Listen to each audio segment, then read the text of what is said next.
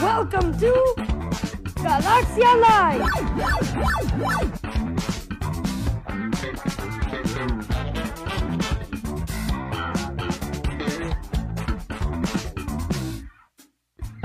Galaxia Live.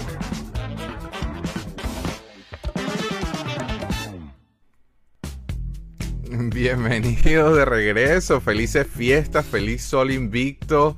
Welcome back, Pats. ¿Cómo Hola. están? ¿Cómo están? Oye, ¿no están, ¿o están trasnochados o no están muy animados? ¿Qué, qué tal? Feliz Navidad para todos. Feliz Saturnalia, feliz Sol Invictus, feliz solsticio, lo que sea. Ahí está. Feliz Navidad. Vamos uno por uno, vamos uno por uno. Este, las niñas primero. ¿Cómo estás, Pats, hoy día de bien. sol invicto? Muy bien aquí en, en los Miami esquivando el COVID como niño. Ajá. Ajá. Pat dice, empezamos con Recho, dice, Patricia, tienes que hacer más pan. Ok, te voy a hacer uno. Este, desde Madrid, el Toby de mi pequeña Lulu, el Samwise Gamgee de mi Frodo. Este, ¿qué más puedo decir? ¿Cómo se llama el, el- el gordito este que hace las cosas de Lego para Tom Holland? El libertador de plástico, Ned, Juan se Carlos. llama, Ned. Ned. De- sí. Pero ahora va a ser, ahora va a ser este hechicero, así que. Sí, ¿Cómo estás, Juan Carlos? Felices fiestas. Bien, ¿Qué día, bien, qué bien. día es allá? El mismo día que en todo el planeta. Ya pasó la. Navidad, ¿no pasó la Navidad? Sí, ya, ya, ya, ya estamos aquí en 25. A ver, ¿dónde están los ISO? Vamos a, vamos a mostrar, bueno, primero que nada, ¿cómo está usted, señor del mal? Hoy, hoy vestido de, de Navidad, este, Con muy... luces y todo, ¿ves? Ajá. Vamos a ver, vamos a ver la- el atuendo de cada uno. Déjame ubicarme acá. ¿Dónde, dónde está? Dice, ¿dónde está el momento del odio? No, ese no es. Este, Luis, ah, muestra, a ver. ¿ves? Una vueltica. Luces por todos lados. Pantalón de Navidad. Y aquí pone. José Martínez, el Libertador tiene cara que no ha pegado ni un camarón. Este, vamos entonces con el Libertador, entonces ya, eh, vamos los muchachos primero. Este ya, este ya es conocido, este ya. Y además este viene, mira, viene con la, con la mascota oficial de la Navidad en Galaxia. Pero eso te pasa por fiebrudo, porque tú te Ah, estás poniendo eso desde Thanksgiving. ¿eh? Sí, sé, dice-. Y mi suéter de Spider-Man. Saludos a Sergio Velázquez, que está feliz Navidad, brother. Este, ajá, y ahora la, la niña, la niña, ¿dónde está? Coéstrame. Eso, Yo Baby a Yoda. Cuidado, cuidado con el ángulo, porque después el señor Robo se pone bravo y nos censura. Cuidado con los que mostramos. Este, y yo muestro, a ver, Oriana, mira. Ay, coño, pero es que ahora con esta cámara sí es un peo, pero mira. Mira. Ah, este se tiene Ah. Spider-Man. Muy bien. No, no, Bueno. Venom, papá. De Venom, claro. Ajá.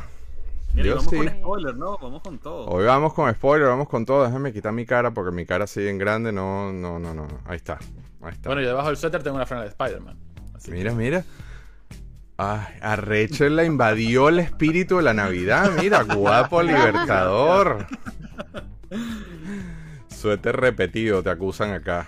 Este. Sí. Bueno, pero es que ese Es la- un Juan Carlos, los influencers nos repiten la ropa. Navidad en, en Galaxia de Plástico. pero aquí no está repetido, en Galaxia Live no está repetido. Es Ah, verdad, bueno, eso sí. Eso es sí. verdad, es verdad, es verdad. Mira, la Recho hoy anda hoy, de- la- como Scrooge. Amor.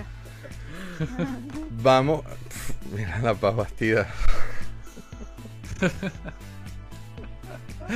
ok. Este, Pats, cuéntame, cuéntame, vamos a ponernos al día primero que nada antes de seguir acá. Cuéntame que estabas en Orlando, Florida, desde Canadá, pero viniste a una nieve falsa. Bienvenida a Florida, donde tenemos nieve de mentira. Vine a una nieve falsa. Vine, llegué a Miami y hacía un calor horrible. Tampoco de calor. dejar una...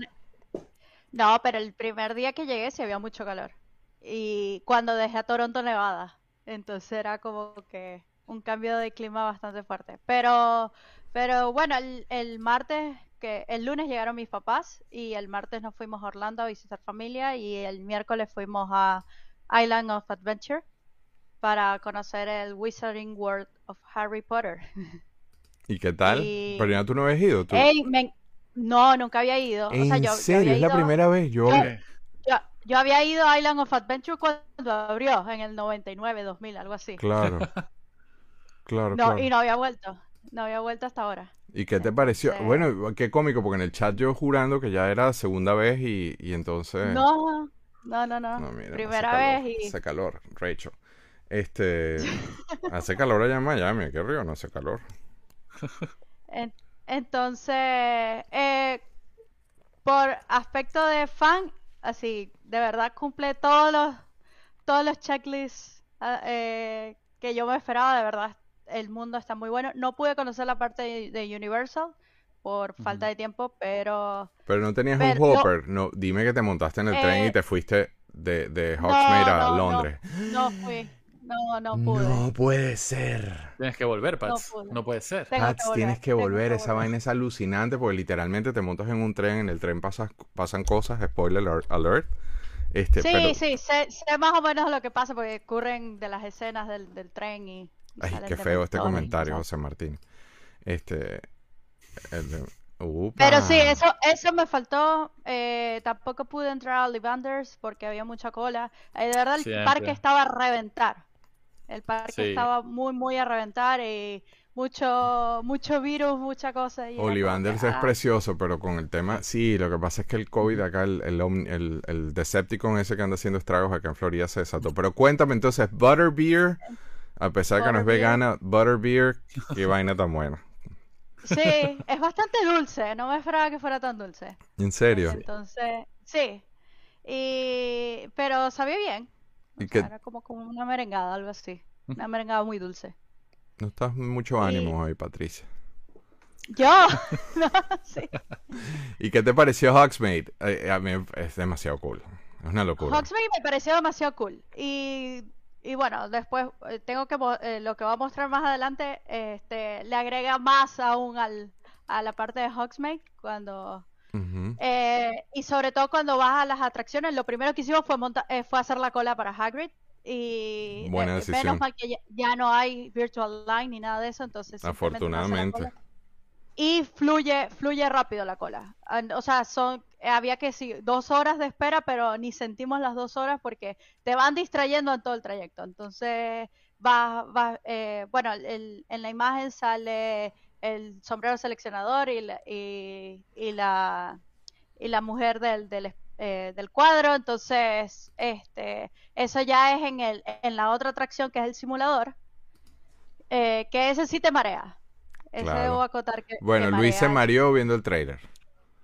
No, yo, yo me monto. Yo me he montado las dos veces que he ido. Me he En montado serio, en tú- todos los pero simuladores. si tú sufres de Sí. motion sickness no te puedes montar Pero en esa vaina, dejar de No, pero yo me bajo y quedo así, me tiro en el piso, espero y me monto en la siguiente. Pero si voy al parque tengo que Están montarme mandando, todo. me están mandando mensajes por privado, mira.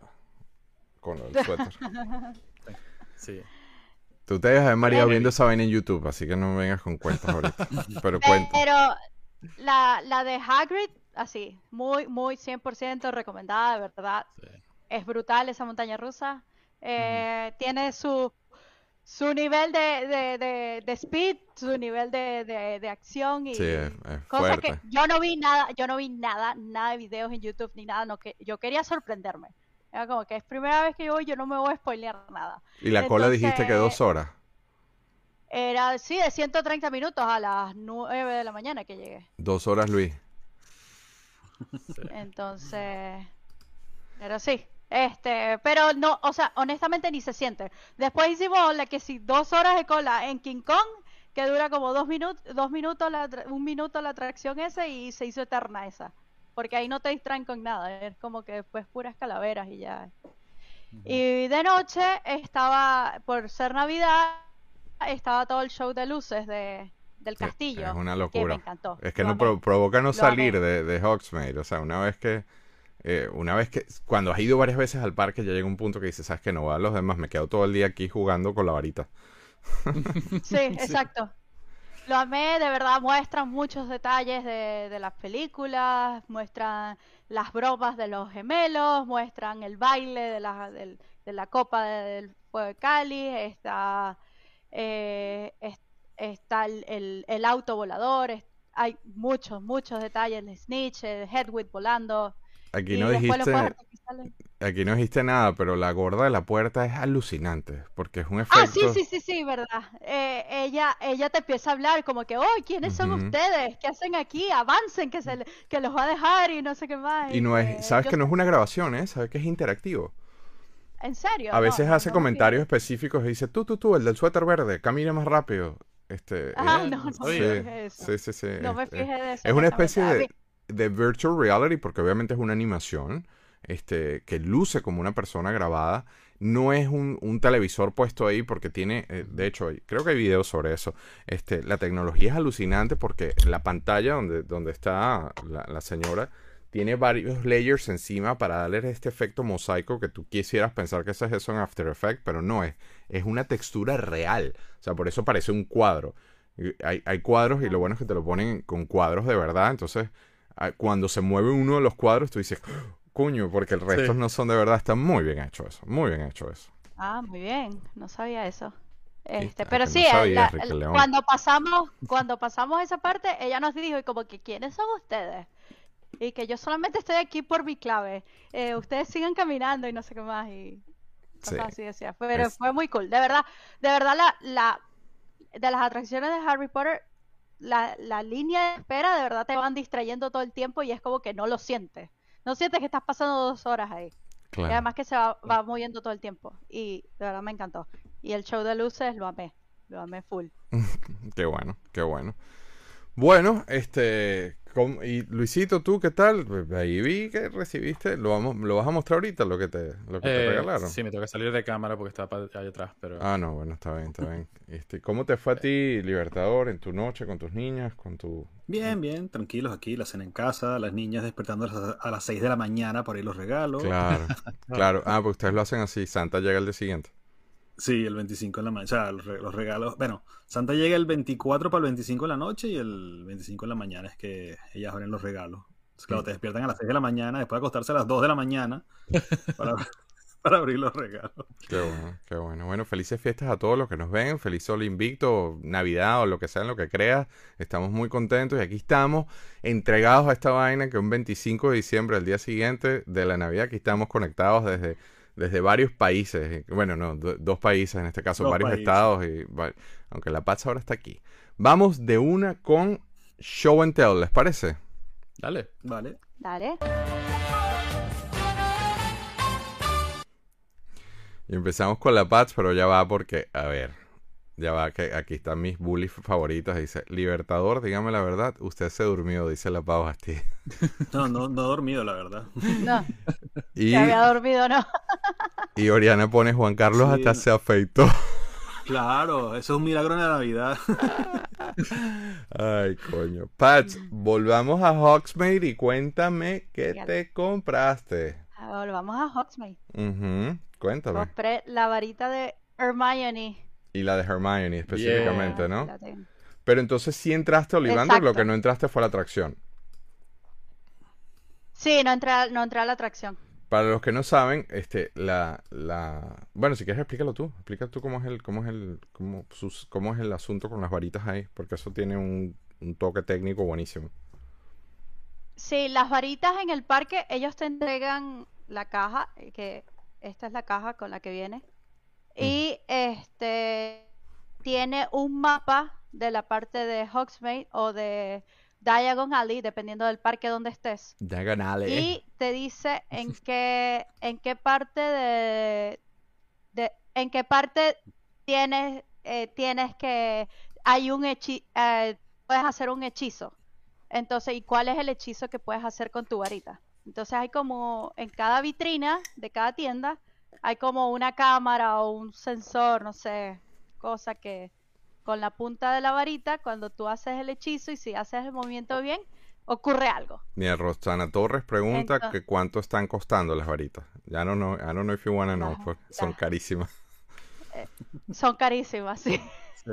Bueno, ellos tienen dos modelos. Tienen la interactiva y la, la regular. eh, Lo pero bueno es si que hacer los hechizos es la, la interactiva. la que Exacto, vuelvo a la foto que pusiste acá. Este, eh, todas esas, todas esas tiendas, todas esas vitrinas, literalmente, yo diría que un 80% de todo ese montaje que está allá, y vuelvo contigo, Pats, eh, eh, son interactivas. Entonces tú te acercas y dependiendo de cómo interactúes con la varita, suceden cosas en las vitrinas. A veces puedes hasta prender un farol en la noche, o sea, cosas así. Y Se cuando ve medio tienes, pixelado, pero...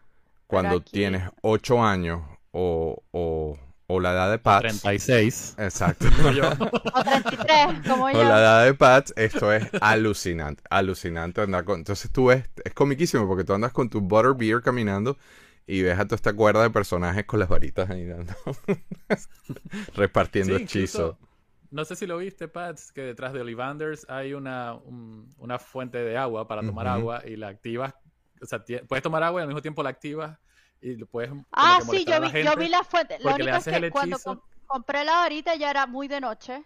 Ah, ok. Este, porque primero ajá, queríamos seguir disfrutando del parque, había demasiada gente. Honestamente, Hogsmeade estuvo repleto todo el tiempo. Sí.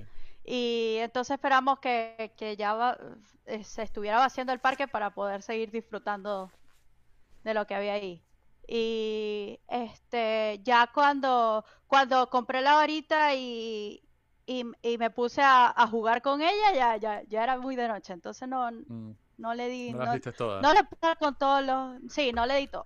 No- no le Rosana di dice que cuando ella fue en mayo costaban alrededor de 60 dólares. Sí, ese es el precio. Ok. De la que yo compré, a mí me jodieron entonces, pero la que yo compré era más, fue más cara. Ah, Te dieron cara Sí, de, tienen unas de ediciones turista. especiales Yo salí reventado de esa atracción porque es que hay dos formas. Tú o entras a la tienda y la tienda es divina. La tienda es divina porque literalmente te sientes que estás en, en- en un Ollivander. Este, eh, de la forma en la que están puestas las varitas y todo. Pero si haces la atracción, que es, que es un show, literalmente un cuarto pequeño, donde hay un, un, un mago que, que empieza con... Sabes que la varita te escoge a ti, no es al revés. Este, entonces hace un show interactivo y agarra a alguien del, del público, este, de un grupo de 12 personas y, y- y le da prueba con esta, prueba con esta. Entonces la gente empieza y todas las vainas se mueven, suceden cosas ahí. Entonces yo fui, agarraron a mi hijo y salí jodido, pues, porque terminé comprando una varita yo y una varita de él, porque Obvio. claro, él le dan la varita, le hacen ese show, él mueve la tienda y más te vale que compres esa vaina, pues. No puedes, no puedes devolverla. Entonces, bueno, salito jodido. Así que bueno. Yo no la compré, dice Rosana Torres. Yo no la compré porque la cola para comprar era brutal. Sí, bueno, te salvaste. Sí. Está muy cool tu foto con la, la Estatua de la Libertad de fondo. Vamos, seguimos con el show and tell y vamos con el Libertador que viene con una maldición. Ay, Juan Carlos como que se... Ah, no, ay, me asusté. Estaba Sí, no, no, congelado. no, no, aquí Estaba estoy, ¿no? congelado. Estoy dormido, pero no congelado. no, este, esto me llegó esta semana también. Se lo voy a poner ahí. Ajá, pero explícale a los mortales qué es eso. Uy, se me apagó la Mira, mira, problemas Ay. técnicos en la... Este, cuando hicimos el... Sí, Ah. no sé qué pasó, un bajón de luz o algo, no sé qué. Ahí te vemos y te escuchamos, Juan. Te Dale. vemos, te escuchamos, pero estás como más Vale. tenebroso ahora. Sí, es que se apagó el aro de luz, no sé por qué. Ya. Alguna, algún bajón de luz hubo, no sé. Vale. Eh, cuando hicimos el, el programa de Transformers, yo me acuerdo que yo decía, ay, no puede ser, vamos a hablar de Shockwave y no tengo un Shockwave. Entonces me quedé picadísimo desde el programa de Transformers, que no tenía un Shockwave. Entonces me puse a buscar un Shockwave ahora y conseguí este, que además este no es un Shockwave normal, este es el Shockwave de pre-Transformers. ¿De qué año es esto, Juan Este es el- Carlos? no es...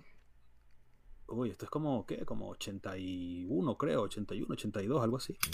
Entonces, este se llama Astro Magnum. De hecho, aquí tiene la, en alguna parte aquí tiene la. Mira, está Sí. Sergio. Sergio está todavía con resaca porque puso Shaco. Skywave. Skywave. Ajá. Este va dedicado a Sergio. Este va dedicado a Sergio, esta, esta figura. Y, y tu, y, tu, y tu psychic pone Dark Libertador Mode. Sergio dice que es Bueno, un pero- Diaclone. Felices fiestas a ambos, a César y a Sergio, los, los apreciamos mucho acá en, en esta casa. Claro que sí. Paola dice, oh, se fue la luz, ¿dónde he escuchado eso antes? No, no, no, no hablemos de esas No, cosas malos feas hoy. no. no. No, no, recuerdos, no, no. no, no. No vayamos para Y allá. bueno, nada, entonces conseguí este, se transforma en pistola. Este, se llama Astro Magnum, el original. Es de, no, no es de ninguna serie en particular. Es de esos moldes que, que se llevó Mira, mira qué consentido eres. Sergio pone la caja decía Robopistol, Robopistol y pone yo tengo el manual guardado para ti. ¿Por qué a este carajo le regalan vainas? Yo no entiendo eso. Porque él siempre le regalan vainas. Por su carisma. Por su carisma. Mira cómo me reí con el especial de Galaxia de Plástico de Navidad, a pesar de que yo fue que lo edité, cómo me reí viéndolo otra vez y viendo tus animaciones de Navidad, con tu cariño. Sí. Epa, Ana María Varela, que yo soy el único que le dice Ana María. Pats, acabo de terminar de abrir regalos y me regalaron el castillo de Hogwarts de. Lego. Medio Bien. cartón. Necesitas una mansión para guardar ese castillo. así. Bello ese castillo. Sí. Entonces, ajá, este, aquí Sergio se volvió loco en los comentarios, así que ya no lo puedo ponchar más. Con tu Shockwave, Bueno, dedicado a Sergio, pues. pues, a está- tenemos- Hoy no, vale, Oriana. tampoco así, No, tampoco vale. así. Qué feo, Ori. Cancelada, Qué Oriana. feo, qué feo. Sí. Sí. Feliz Navidad, gente de Plastic Crack. Feliz Navidad de Ana María Valera. Ok, vamos ya, Juan. Libertador, ¿tú estás con tu cosa? Sí, ya, suficiente, suficiente ya. Vamos con el Bueno, puedo señor. hablar una hora del Transformer, pero para otro día. Mm. Otro especial de Transformer de Galaxia. Es así. Vamos con el señor del mal, que hoy está de Navidad. Tú eres Scrooge hoy. Claro, claro. Ajá. Tienes los Y fantasmas voy- del pasado, del futuro y no sé qué, mostrándote cosas, mostrándote la cena. Ah.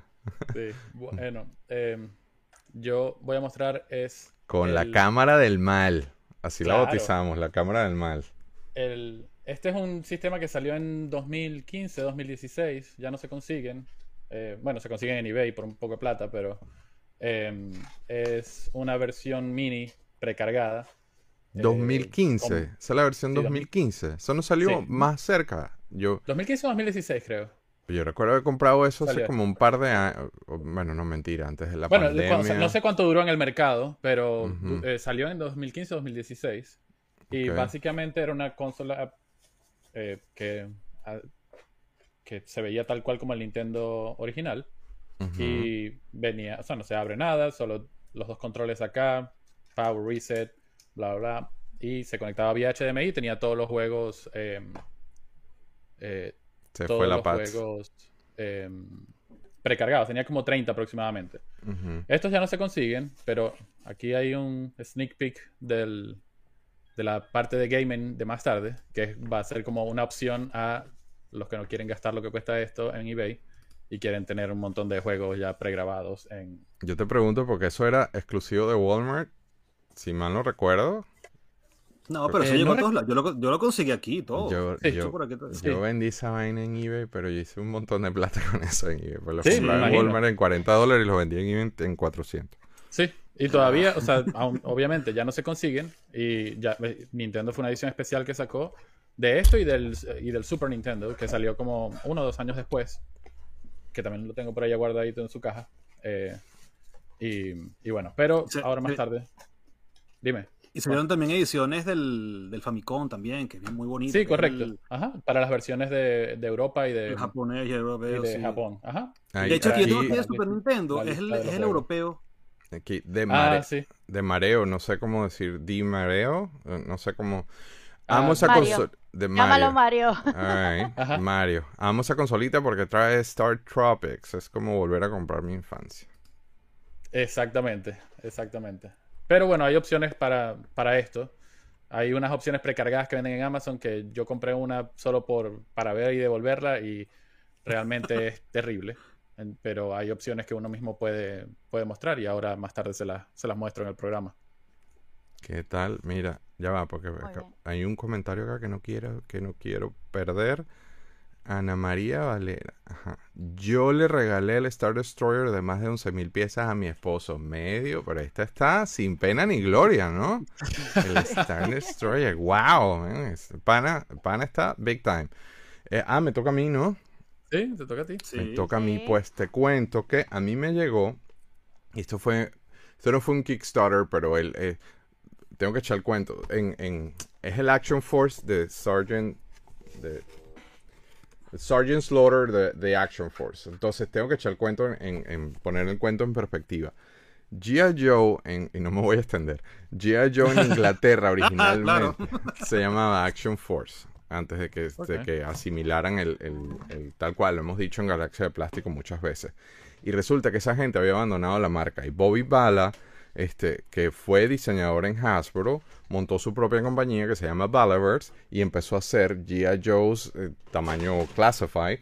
Este, de hecho, mira, tra- traje el sartán como para ponerlos en, en- en, en comparación. La caja es más grande, pero, pero la figura es del mismo tamaño. Es que ahora con esta cámara es un rollo mostrarla.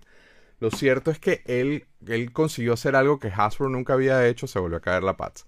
Que Hasbro nunca había hecho y es este que habló con Sergeant Savage, con la persona, con Sergeant Slaughter, perdón, este, y consiguió este, eh, cuadrar los derechos, consiguió cuadrar los derechos para usar su imagen, porque este señor Sergeant Slaughter es uno de los pocos personajes, él y The Fridge, si no me equivoco, son uno de los pocos personajes que este, usaron su imagen porque él era un luchador. Déjame, me pongo otra vez. Yo tengo la versión aquí vintage de, de la lucha libre. Él era un luchador que fue firmado. Bueno, está vivo todavía. Sí, pero no, ya no, ya es un señor, es un viejito, ya no lucha, pa. Este, fue firmado por Hasbro y eh, lo, lo metieron como uno de los personajes de G.I. Joe. Este es el vintage, Mm, qué obviamente. cool. No sabía. Sí, él, Ah, él terminó siendo un G.I. Joe y es uno de los G.I. Joe más populares de, de- de la franquicia porque el personaje era tal cual. Entonces fue una época muy cool porque tú lo veías en la lucha libre de verdad, a la persona de verdad dando coñazos, peleando con Hulk Hogan y después lo veías en el dibujo animado como... como, como y, de hecho tienen su propia, su propia subserie de figuras, los, los Slaughter Marauders. o sea, Slaughter's Marauders. Entonces, un personaje muy importante. Era el. ¿Cómo se llama? El, el sargento de campo de los, de los reclutas. Era el. Como en Full Metal Jacket. Como en. Exacto, era el, el- el dueño de- del, del campamento de los más rudos, ¿no? Pero entonces Sí. Bobby, Bobby hizo esta preciosura. Yo puse las fotos porque obviamente en la cámara no se ve, no se ve bien. Este hizo esto y fue un golazo porque, o sea, hizo una cosa que Hasbro nunca había podido hacer, porque nunca había podido llegar a un acuerdo con este señor. Y era, un- era un sergeant que de verdad hacía falta en la línea Classified. Yo no estoy haciendo la línea Classified, pero de verdad que Estoy súper, súper... eh, me encantó, me encantó esta figura y nada, lo quería, quería mostrarla. Me llamó la atención, Juan Carlos, esto te lo quería mostrar a ti. Él incluyó... Déjame ver dónde estoy. Obviamente incluye una carta dándote las gracias por el apoyo, pero mira qué cool esto. Incluyó unas instrucciones, yo no había visto esto, unas instrucciones de cómo usar un secador.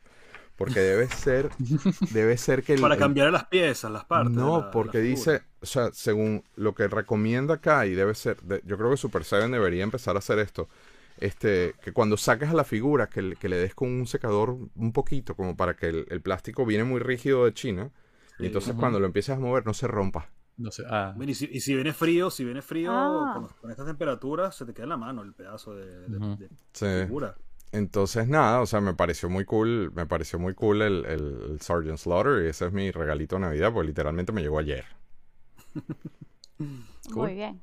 Sí, sí. Entonces ya hay, mira, un montón de comentarios ahí. Pero bueno, vamos al siguiente, vamos al siguiente, ¿no? Eh, Sí, sí. yo Me moví, esto es un desastre hoy. Ok, el siguiente, ¿qué coño es? ¿Le que lees o escucha? Qué desastre. sí.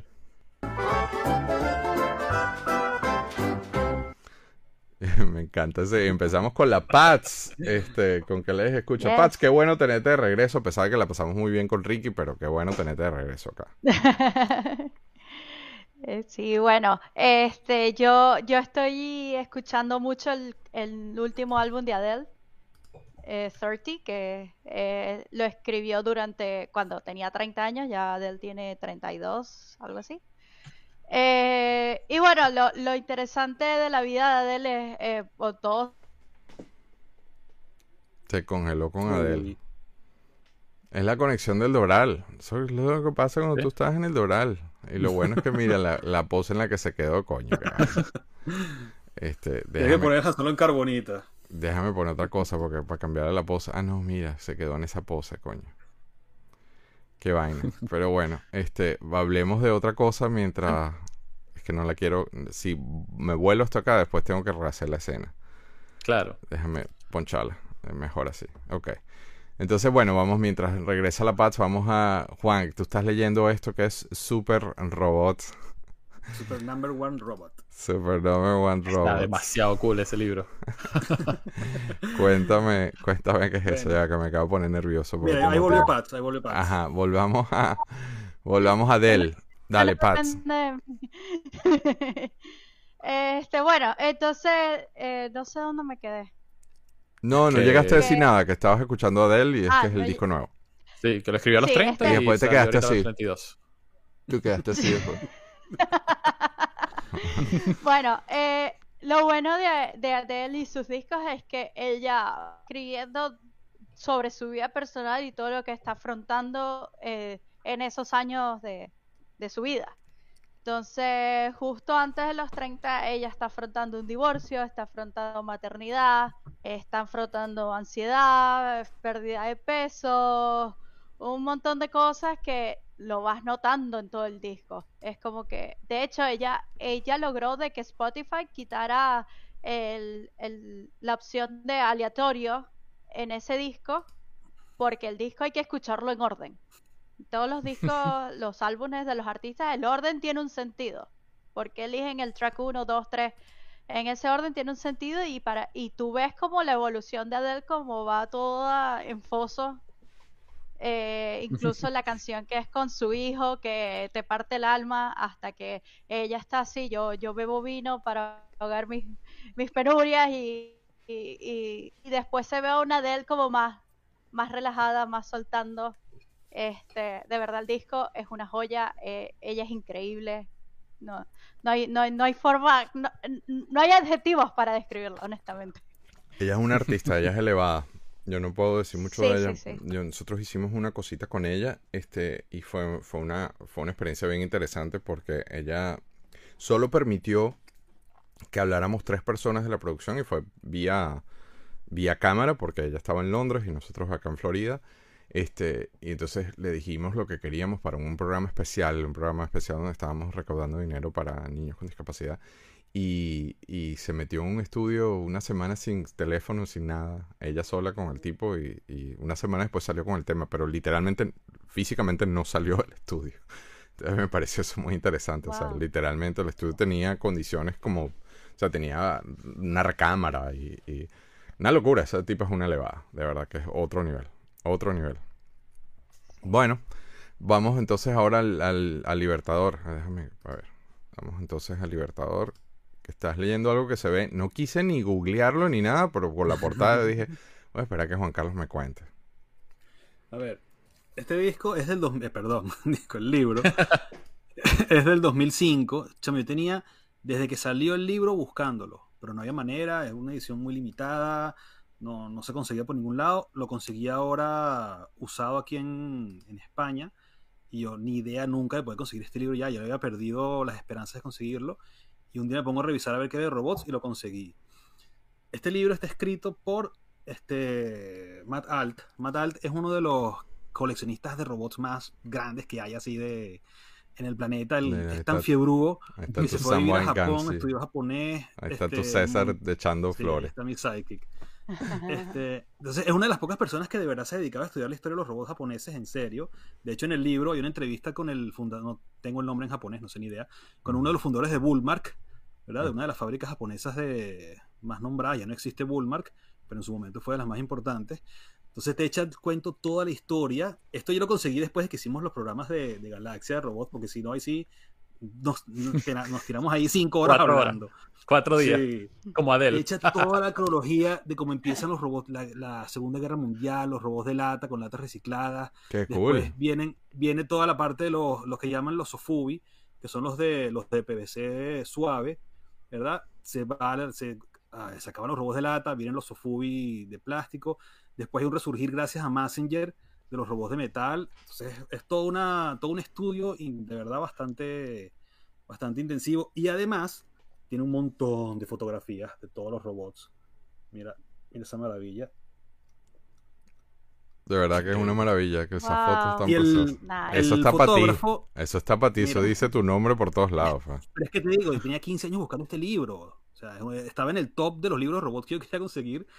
El fotógrafo, además, este, sabes que Super Seven empezó siendo una revista nada más de robots. Uh -huh. o sea, el origen de Super Seven era simplemente una revista. De hecho, yo las tengo por ahí escaneadas toda la digital, todos los números de Super Seven. Y el, el que hace la fotografía de este libro es el fotógrafo de Super Seven, de la revista original, y de Toy Fair, de la revista Toy Fair. Entonces las fotos son, pero espectaculares, la verdad. No están todos los robots, es una selección bastante peculiar, por decirlo así, pero una maravilla. Una maravilla. Y aquí, y ahora de regreso con la niña robot. Vamos con Luis. Sí, eh, bueno, he estado escuchando ese, ese podcast de Nat Geo. Yo siempre he sido muy fan de Nat Geo desde, desde carajito. O sea, yo era, yo agarra- me llevaban al supermercado y agarraba una Club Nintendo y una Nat Geo, solo para ver las fotos y leer los, los diferentes artículos mientras hacían la compra. Eh, Esa compañía es Y- maravillosa y, y es una compañía Sí. preciosa, maravillosa. La gente, eh, todos los que lo... Es una compañía con ideales. Sí. Y, bueno, em, lo que- una de las cosas que me gusta de este podcast es básicamente son temas eh, de interés del equipo de redacción de Nat Geo y de los trabajadores de Nat Geo. Entonces, no es el, típico, no es el típico tema de, bueno, no sé, una, una expedición en África o algo así, sino son básicamente eh, conversaciones con fotógrafos de, la revista o, eh, exploradores, científicos. Te pones nervioso porque está Rachel en línea, entonces empieza a ponerse la cosa heavy. Nos ponemos como los, Este- los de mentors así. Olemos, Entonces, olemos. bueno, nada, el, eh, son básicamente eso, entrevistas y conversaciones con científicos, exploradores, fotógrafos. Eh, uno de los más recientes que escuché eh, se llama Lucy in the Sky with Asteroids y hablas, eh, se basa en una, en una sonda, eh, la sonda Lucy, que se envió ahorita en octubre, que va a estar eh, aproximadamente unos 12 años en, en su viaje, en su misión completa. Y la, la meta principal es llegar a, los, a unos asteroides que, eh, giran alrededor del Sol junto con Júpiter. Está dentro de la misma gravedad de, de Júpiter y, y bueno, eh, la, la idea principal es que esos asteroides que son- se llaman los troyanos se han visto desde acá, desde la Tierra, pero quieren llegar hasta allá para tomar fotos e imágenes eh, lo más cercanas posibles para saber de qué están hechos, porque los asteroides son de diferentes colores dependiendo de su material principal y su, y su origen. Y entonces, eh, básicamente ese es el, el goal de la misión. Y se llama Lucy porque, bueno, fue el primer, basado en el primer, eh, el primer esqueleto humano que se consiguió. eh, y eh, porque ese, para los que El- no saben, el- o el quizás saben, más ese- antiguo. a Lucy, ajá, el esqueleto más antiguo, correcto. Eh, Mira que los de mentores están activados en el chat, así que dale, Sí. suéltate. Este, y bueno, nada, los, eh, esos científicos le pusieron Lucy porque se- eh, la historia dice que ellos estaban escuchando The Beatles cuando, en el laboratorio cuando la, estaba- cuando la, la estaban, digamos, eh, estudiando y usaron ese mismo nombre pues para esta, para esta sonda. Pero él, todos Ana- los, los- los- Ana María los- los, los ve porque tú estás re bueno, te cuento. Ah, bueno. Pero se está burlando de mí porque ella dice, ella tiene una teoría de que a mí me, eh, yo no sé en dónde yo dije que me gustó Wonder Woman 84 porque Gal Gadot está buenísima. Este, no, pero no es así. No, no, men- mentira, Ro- mentira no es tampoco. Está buenísima, pero no es que me gusta la película, la película es de mierda. Este, Rosana pregunta que en dónde lo escuchas, en dónde se escucha Está en Spotify. Sí, en está en Spotify. Lo único fastidioso que no me gusta es que tiene eh, publicidad así, están conversando y de pronto, pum, corte publicitario. Bueno, y- pero, te- eh, pero- tienen que pagar los biles, brother. O sea, nosotros somos los únicos Sí, que no, hacemos pero todo de yo- o sea, gratis. he visto- claro, claro. Yo, lo- la cosa es que yo escucho otros podcasts donde toda la publicidad está en el medio, perdón, eh, al principio o toda hasta el final. Aquí está como varios bloques en, en- como si fuera un programa de televisión, pero, pero en... Pero eso no se quita con hacer Spotify podcast. Premium. Eh, sí, no, bueno, eh, yo tengo Spotify Premium, igual tiene. lo- Son ads del podcast, no de Spotify. Mm. Aquí Ana María me está atacando con lo de Yelena en Hawkeye. Este, bueno, yo tengo una cosa que se llama, en lectura, que se llama Modern Wonders. Lo hizo un gran amigo que se llama Matt, Matthew Rodriguez en Michigan. Este, lo hizo Kickstarter y a mí me gusta, que se quería resaltarlo porque este, es- son ese tipo de cosas que tú dices, oh, gente con talento que consigue, realmente tuvo, o sea, el- el backing fueron como dos mil dólares, una cosa así, no fue nada al otro mundo. Y me mandó un sobre, iba a hacer un unboxing, como hizo Luis, lleno de cosas, este, lleno de inserts, además de la historieta, este, con posters, este, me encantó muchísimo. Qué Y cool. ese, ese que está ahí, este, me mandó el póster grande. La vaina es que ya yo me quedé sin pared si no lo montara. Pero este es, este es su bebé, esta es su creación. Este, obviamente este es el número uno, creo que en Ideas, Ideas from Mars, creo que es la página web y no sé si la puse, debí haber hecho eso. Creo que se puede conseguir todavía, pero es- se inventó una idea interesante porque básicamente el, es como o sea, no quiero decir similitudes con los X-Men, pero eh, hay unas personas que salen con un Wonder Gene, un Wonder gen, eh, un gen Wonder, que obviamente te da habilidades extra eh, especiales, entonces unos se hacen malos, unos se hacen buenos, muy parecido a X-Men, pero la historia va alrededor de este personaje que se llama Ash, que es un superhéroe que está metido en la liga, pero que no tiene el gen Wonder. Este, entonces, de verdad que imperdible le- el, el diseño y la forma en la que está hecho, a pesar que tú dices, bueno, Kickstarter, ese tipo de cosas te dan esa sensación al principio de que eh, lo está haciendo alguien en un garaje y no, mira, esto está hecho con todos los juguetes y con todo, de verdad que me, me, me pareció muy, muy, muy bien hecho y lo felicito. Ah, mira, me había puesto la cámara para mostrar las vainas. Este, me había puesto la escena. Felicito a Matt por, por otro de sus bebés. Este, y de verdad que muchas gracias por mandarme todas estas cosas. Me encantó, me, me encantó, me encantó la historia y nada. Quería darle el, el, el plug a ese. Entonces, ajá, que se agarren porque ya que me estaban acusando de que me gusta Yelena en Hawkeye, que sí me gustó. Este, vamos, ¿en qué miras esta vez? Vamos, en vez de cada uno decir que estamos mirando, se lo vamos a dedicar a Hawkeye, así que espíritus del mal, prepárense porque aquí viene Luis con todo. Y se acabó Hawkeye, el último episodio de la primera. Espero que sea, que vengan más. Mira, se va Luis que para el coño ya. Ya se va Luis para el coño. Ah, no, se está Se va a poniendo poner su gorrito. Ahora sí estoy listo para hablar de Hawkeye. Espero que sea el, el último episodio de muchas temporadas porque a mí sí me gustó. Entonces, vamos antes de, de diseccionar el episodio, vamos a hacer un round table sin caer en detalles nada más. Aquí en orden de pantallas. ¿Les gustó o no les gustó? Libertador. Sí, bueno, sí me gustó. Uf, el capítulo final, te digo, de- después estaba atormentando a César con miles de preguntas, pero como César salió todos los cómics de, de Marvel, de Hawkeye y de todo, y decía, pero no puede ser, tengo que entender qué es lo que pasa aquí, o sea, que, que todas las conexiones de ese capítulo final, necesito entenderlas. Y aquí hay gente pasándose al Team. Luis, man. Sí. Qué vaina, Luis. El daño que le estás haciendo a la comunidad. este, eh, la, la, la niña robot.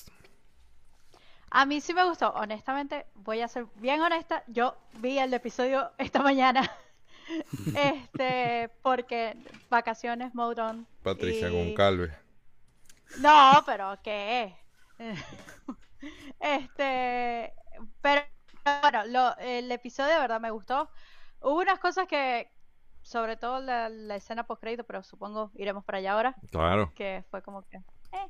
Pero del resto estuvo muy bueno. Mira, el César, ya que lo, ya que lo invocaron, hashtag, pero a mí me gustó. Con un pero.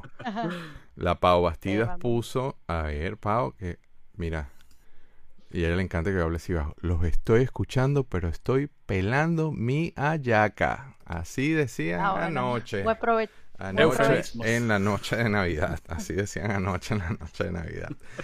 Este, spoiler alert, si no han visto el episodio, debí haber dicho eso antes. Este, spoiler alert, ahorita vamos a diseccionar este episodio, así que nos ven más adelante si no quieren perderse. Con todo el miedo que me da, le doy el pase a Luis para que hable si le gustó o no le gustó. 9 de 10 este episodio. Muy bien. Increíble, increíble. Pero de 10 siendo que lo más malo. Lo más bueno. Mira, No, Dali bueno. Oliveros que estaba ahí, que está bueno. levantando la bandera de Luis, y ahí estaba diciendo que yo era Tinguille, y la verdad, coño en la madre, esa escena es post-crédito, what the fuck. Laura Romero, Hawkeye, brutal. Ajá. Entonces, bueno, mira, no me esperaba esto de ti, Luis, así que nunca dejas de Es que sorprenderme. cumplió, si te acuerdas, la semana pasada dije que yo esperaba, o mi predicción era para este capítulo, que el episodio empezara arriba y terminara arriba y fuera arriba todo el tiempo porque había muchas cosas que cerrar y lo hicieron, que era lo que yo estaba esperando. Ok. Entonces, Bueno, vamos a diseccionar esta vaina y yo creo que tenemos que abrir con Vincent D'Onofrio's back, man. O sea, o sea, el Kingpin, weón. El Kimping. El Kingpin. E- Ese tipo me da miedo. Yo lo veo y ya me da. Me da no, me va a matar. No, pero qué, qué emoción. del tiro empezamos a ver Daredevil aquí, en la casa. Sí. de nuevo. Bueno, tú sabes que Yo lo voy a que co- ver de nuevo, yo la voy a empezar otra vez porque... yo no, yo no Yo estoy listo para salió. eso. exacto. Yo Exacto, vi también. en su momento también. Yo la vi cuando salió también. Yo también, pero, pero no. O sea, lo primero que a mí. Yo empecé a ver The Defenders otra vez. Porque es corta y es una sola temporada. Y, y- pero, pero también me dio ese- esa necesidad de nostalgia de. Vamos con New York. Pero, pero qué cool que. O sea, DC aprende, cabrón. Aprende.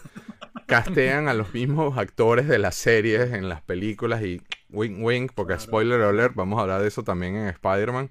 Este, pero bueno, vamos en, en el orden de las pantallas. Pats, el Kingpin. Pats está. Kingpin. Kingpin es, es, es el mejor villano. Ajá, dale, Dan, tienes delay. Si te- estamos como en las Ok, noticieras. sí, sí, sí. Kingpin me, eh, como lo dije, o sea, yo veo a ese tipo y de una vez se me paran los pelos. Yo dije, ya, me, Bueno, me se- a al- matar. al- te cuento que aquí rapidito que el chat se le pararon los pelos con la respuesta de Luis. Mira, están todos aquí que ¿qué? No lo vi venir, están todos asombrados. El plot twist, el plot twist de verdad fue el de Luis y Ah, no, la- Ana María, otra vez, que no veas Defenders, primero ves Jessica Jones. Yo los vi todos, niña, yo los vi todos. Lo que pasa es que me dio nostalgia al ver Kingpin y empecé otra vez a poner los Defenders. Pero sí, sí, de acuerdo. Jessica Jones, demasiado buenísimo. Todas esas series de New York, todos esos personajes de New York, eh, o sea, Son no por decir. Defenders, yo sé que hay odio y César, yo sé que odia al Iron Fist, pero y a mí, Luke Cage. a mí me encantó Luke Cage. A mí me parece brillante Luke Cage y tiene un ritmo y, un, y un- eh, eh, eh, la forma en la que está fotografiado, este, el- el- la música sobre todo en Luke Cage. A mí me gustó mucho Luke Cage. Sí, Yo no tengo nada en contra de ninguna de esas series allá, pero no, nos fuimos para el demonio otra vez, ¿no? para variar. Ves, ahí está César ya atacándome, vale. Yo me siento como, yo me siento como, como Frodo y los hobbits. Ay, coño, se, me está acabando, se me está acabando el, el, el mouse. La, la cosa con. Kingpin es que el tipo tiene más, más vidas que un gato, así. El tipo puede morir 20 mil veces y ahí sigue, fuerte. Ah, bueno, pero si vamos, si vamos a hablar de spoiler, hablamos del final de la- del capítulo. Claro, claro, pero por eso, entonces, bueno, eh, usted- ¿alguno de ustedes dos, los niños acá, tienen algo que agregar con el Pink? No, me pareció, so- me pareció excelente. Y eso que castean al mismo, al mismo que ya conocemos, que ya, ya uno sabe su personalidad, su actitud, su puesta en escena, que uno como que se enamora de ese personaje, que te lo vuelvan a poner de nuevo y el tipo con la misma intensidad. El mouse se está quejando de pilas. Si se llega a apagar, ustedes se van a tener que quedar hablando mientras yo salgo corriendo, busco uno de cable y vengo y lo conecto al en vivo. Dale, no hay problema. por si acaso. ¿eh? Ok, no hay problema. Este, ok, ya me puse nervioso. Entonces, nada, seguimos con las escenas.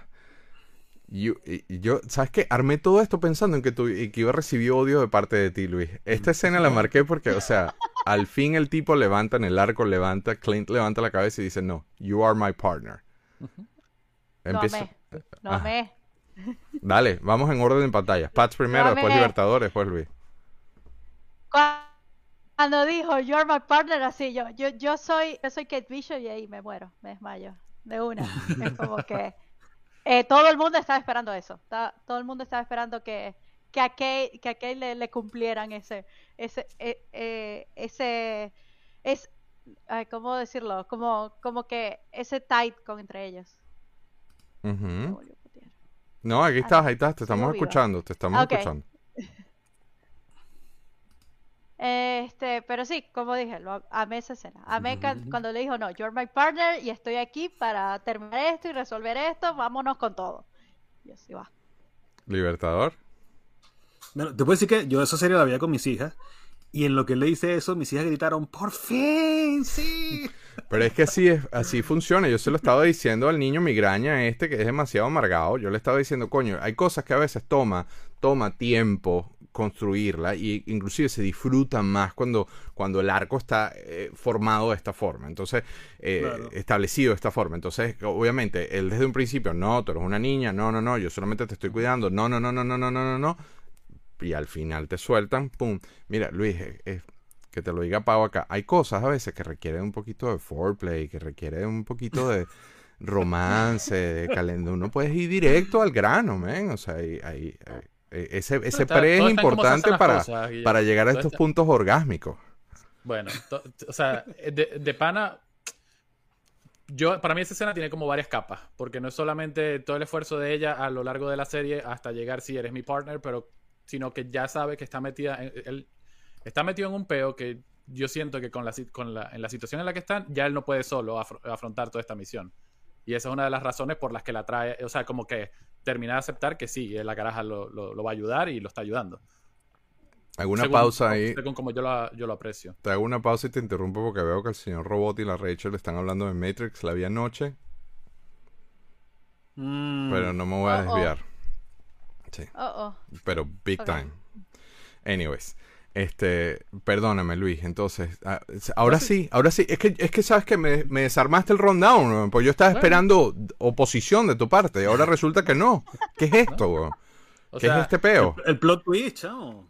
No, pero es que, o sea, literal, yo, El plot. yo sigo pensando que esto pudo haber sido una película de tres horas. Una película de dos horas y media, tres horas. Todos, fácil. pero ese es el efecto pandemia. Todos, eh, eh, sobre todo Claro. el de Falcon and the Winter Soldier, era una película. Que, Una película, que- sí. que literalmente Bueno, la fraccionaron en serie.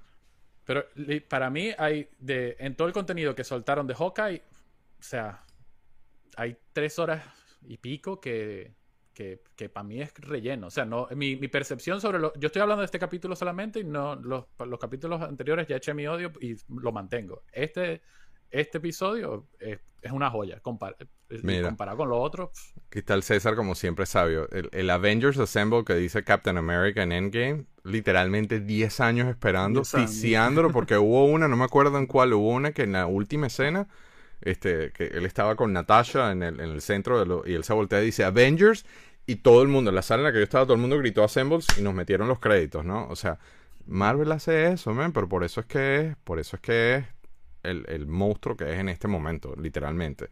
Yo tengo, yo tengo una cosa que era la tradición de las películas de Star Wars en diciembre que te, que te hacían gritar en el cine, que te hacían emocionarte, que era como que el highlight, la película del invierno, la película del cine acá, este, usualmente era Star Wars.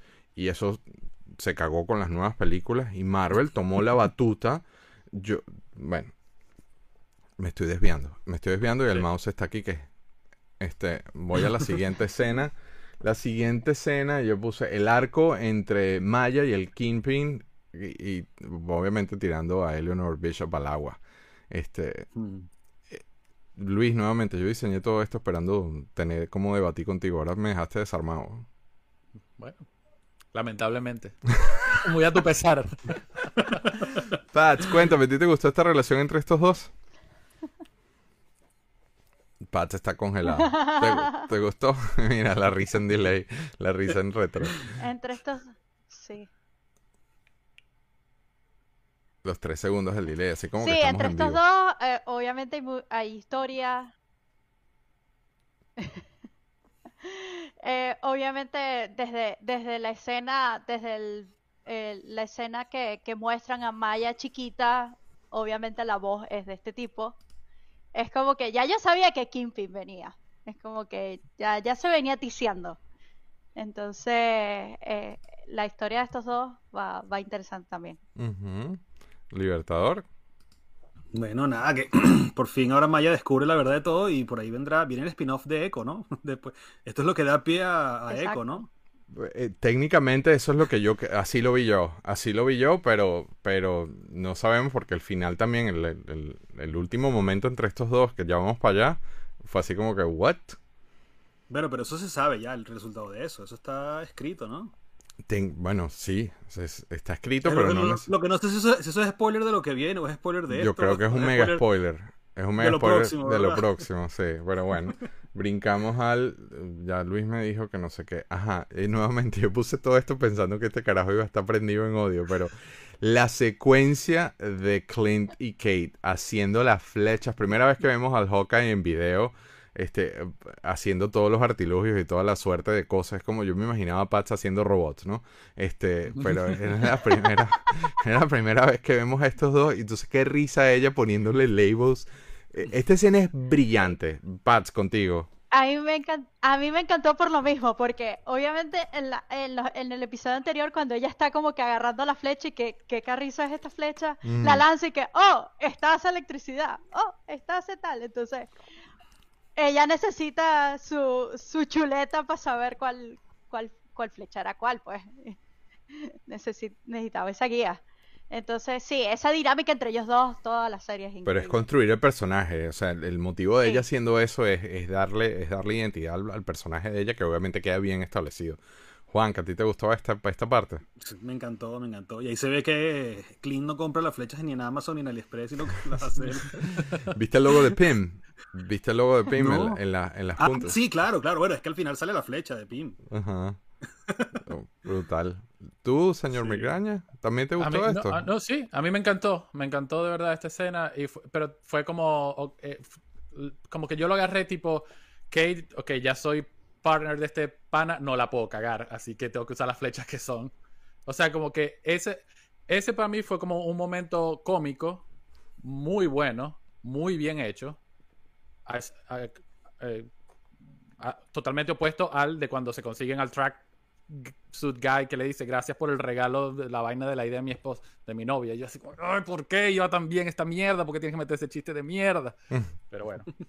Ahí está, ahí está el Pero odio. Por cierto, Ricky, tú estuve analizando una cosa que tanto Ricky León como tú dijeron que, que ahora llegan los rusos y los joden rápido y no sé qué. Si tú de verdad te pones a analizar la serie, los tipos, lo- los del traje, los rusos, jamás jodieron a Clint nunca.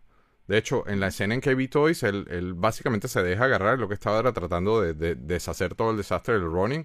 Pero los tipos, tal cual Home Alone, esto es otro guiño a, a mi, a mi pobre angelito en la preparación a lo muy infantil y muy cómica de lo que viene después. O sea, de verdad que Sí, pero, pero para mí, maravilloso o sea, y el pase de antorcha migraña, de la Kate. Ajá. para, el- para, para mí que soy así obstinado, como dices tú, esto está bien hecho, lo otro no. O sea, es solamente mi percepción. O sea, a la otra persona le puede gustar y no tengo ningún problema con eso, pero... Ajá, pero, pero eh, como esto- dices tú, no, ¿dónde, ¿dónde está tu hermano? ¿Dónde está tu hermano? Qué raro que no está tu Des- hermano. Bueno, se- basado en las, en las fotos que vi en redes sociales como a las 3 de la mañana, no creo que vaya a aparecer ahorita. Está bien, no queremos saber públicamente. Entonces de ahí pasamos a la fiesta con Toxiros. Este, qué cool que este tipo perfectamente puede ser un James Bond. Yo me quedo con, con- Eso, eso pensé yo, eso pensé yo en la escena sí, de que sí. Yelena está bajando este, por el edificio y para, para dispararle a él, y yo, que este tipo es un James Bond así. Y Ana María, no te pongas brava conmigo, pero Yelena está divina en esta secuencia, ¿eh? Tenía un- una cresta así que provocar agarrarle por el cabello. En por esa secuencia y en todas. Sí, sí. Pero eh, esa secuencia, aquí el arco de ellas dos es espectacular, en el elevador, la, la relación entre ellas dos es demasiado buena en esta secuencia. Y inclusive la pelea, ahí Yelena está como que aguantándose. Esto definitivamente es un tease Sí. a un standalone de estas dos solas que ojalá no los den. Eso sería un batacazo que saquen una serie de ellas dos. Sí, total. Eh, El humor entre ellas y es como que el, el humor ácido de Yelena con la, lo Con la cute ingenu- que es la Kate, ingenuidad, la- entonces la es como que hace inocencia. un buen dúo. Bueno, Sí, ellas, sí. ellas en las historietas tienen su, su, su standalone de ellas dos solas. Pues. Además, hay un detallazo. O sea, si Clint se retira, obviamente ya Natasha está out- fuera de la ecuación, ¿no? Este, pero si Clint se retira, estas estas dos pasan, es el relevo. O sea, es literalmente el relevo de Clint, eh. Kate Bishop Green, the, the new um, Hawkeye. Este, y, y ella es the new Black Widow, porque ella es un Black Widow. Ella tiene el título de Black. Widow. Sí. Señor Migraña, con todo el miedo del mundo. Excelente. De verdad, excelente. Es más, hay, si, en, si hay una parte de aquí en No esta tengo secuencia eh. No tengo completa show. de la fiesta, Ajá. hay una, hay una, secuencia aquí en la, en la fiesta que eh, ellos se están poniendo, no sé si se fijaron los que vieron Spider-Man y vieron este episodio, que ellos se ponen la mano aquí cuando, cuando están hablando. En Spider-Man, este, eh, Tom Holland o Peter hace lo mismo, se pone el dedo aquí y creo que es Happy que le dice, no hagas eso, te ves estúpido. Y al mismo tiempo en la otra serie lo estaban haciendo y me mató de risa cuando lo vi en Spider-Man porque ya había visto esta escena. Claro. Eh, pero de verdad, no sé si vas a hablar de la pelea de ellos, de ellas dos. O sea, no sé si lo tienes en. O sea, yo, después de yo esta secuencia. yo puse cosas aquí, pero aquí podemos hablar lo que sea mientras Pero, el bueno, mouse tenga pila. No, pues, para ir, para ir por orden, pero esa escena de ellas peleando, así la cámara yendo de derecha a izquierda, pasando ellas por los diferentes cuartos, Sí. cayéndose a palo, Sí. estuvo magistral. Sí, sí, magistral. Excelente secuencia. Excelente secuencia. Aquí está todo el mundo en, en, en los créditos, está todo el mundo atacado. Mira, ¿quién, ¿quién eres tú y qué hiciste con mi papá Luis? Está todo el mundo... Guille quiere odio, necesita generar contenido. Es que sí, me desarmó. Yo no me esperaba este twist. Me esperaba este twist. Natasha no está out. Hay una vía para traerla de vuelta. El what if al estilo de Gamorrea. Sí, pero bueno. eh, Pero bueno, ya imagínate. Vamos a No, pero yo no, yo no creo ya, ¿no? No sé. yo creo que ya- ya Bueno. Scarlett Johansson con Disney. después de ver Spider-Man, yo apoyo lo que dice Ana María. Cualquier cosa. No, Ah, ya bueno. ellos hicieron las pases. Ya Scarlett hizo Sí, las pases sí, con sí, Disney. pero- Ve- Sí. 20 millones de dólares después ya hicieron las pases. Juan Bueno, Carlos, cualquiera. te cuento que me acordé demasiado de ti con esta secuencia y de César con los cosplayers estos, ¿vale? Qué vaina tan cómica. Yo dije, Juan Carlos y César jugando a las 2 de la mañana jugando juegos de mesa. Míralos aquí vestidos de elfos. Se sabe preguntar el otro día, ¿de dónde se quedó Guille que nosotros nos disfrazamos? Pero no es así. Ustedes cuando juegan Dungeons and Dragons no se disfrazan, sino son aburridísimos. Yo, yo juego en pijama o en calzoncillo. Ah, no, qué aburridos son. Ah, Una par de mamarrachos. Yo estoy jurando que ustedes se disfrazan de elfos y vainas, se ponen orejas Claro, y con- todo. y con las armas de verdad y todo, ¿no? No se disfrazan. A veces, a veces. Ah, pues, si no, Har- qué en aburrido. Halloween. Si no, qué aburrido. LARPers Example, dice este. Ahora, pero Larpers. esta escena es demasiado buena y sobre todo el Clean ahí atascado en el árbol que se voltea y los ve y dice, Yo, dije cuando, cuando Clint se, se cayó, yo dije ya, lo perdimos.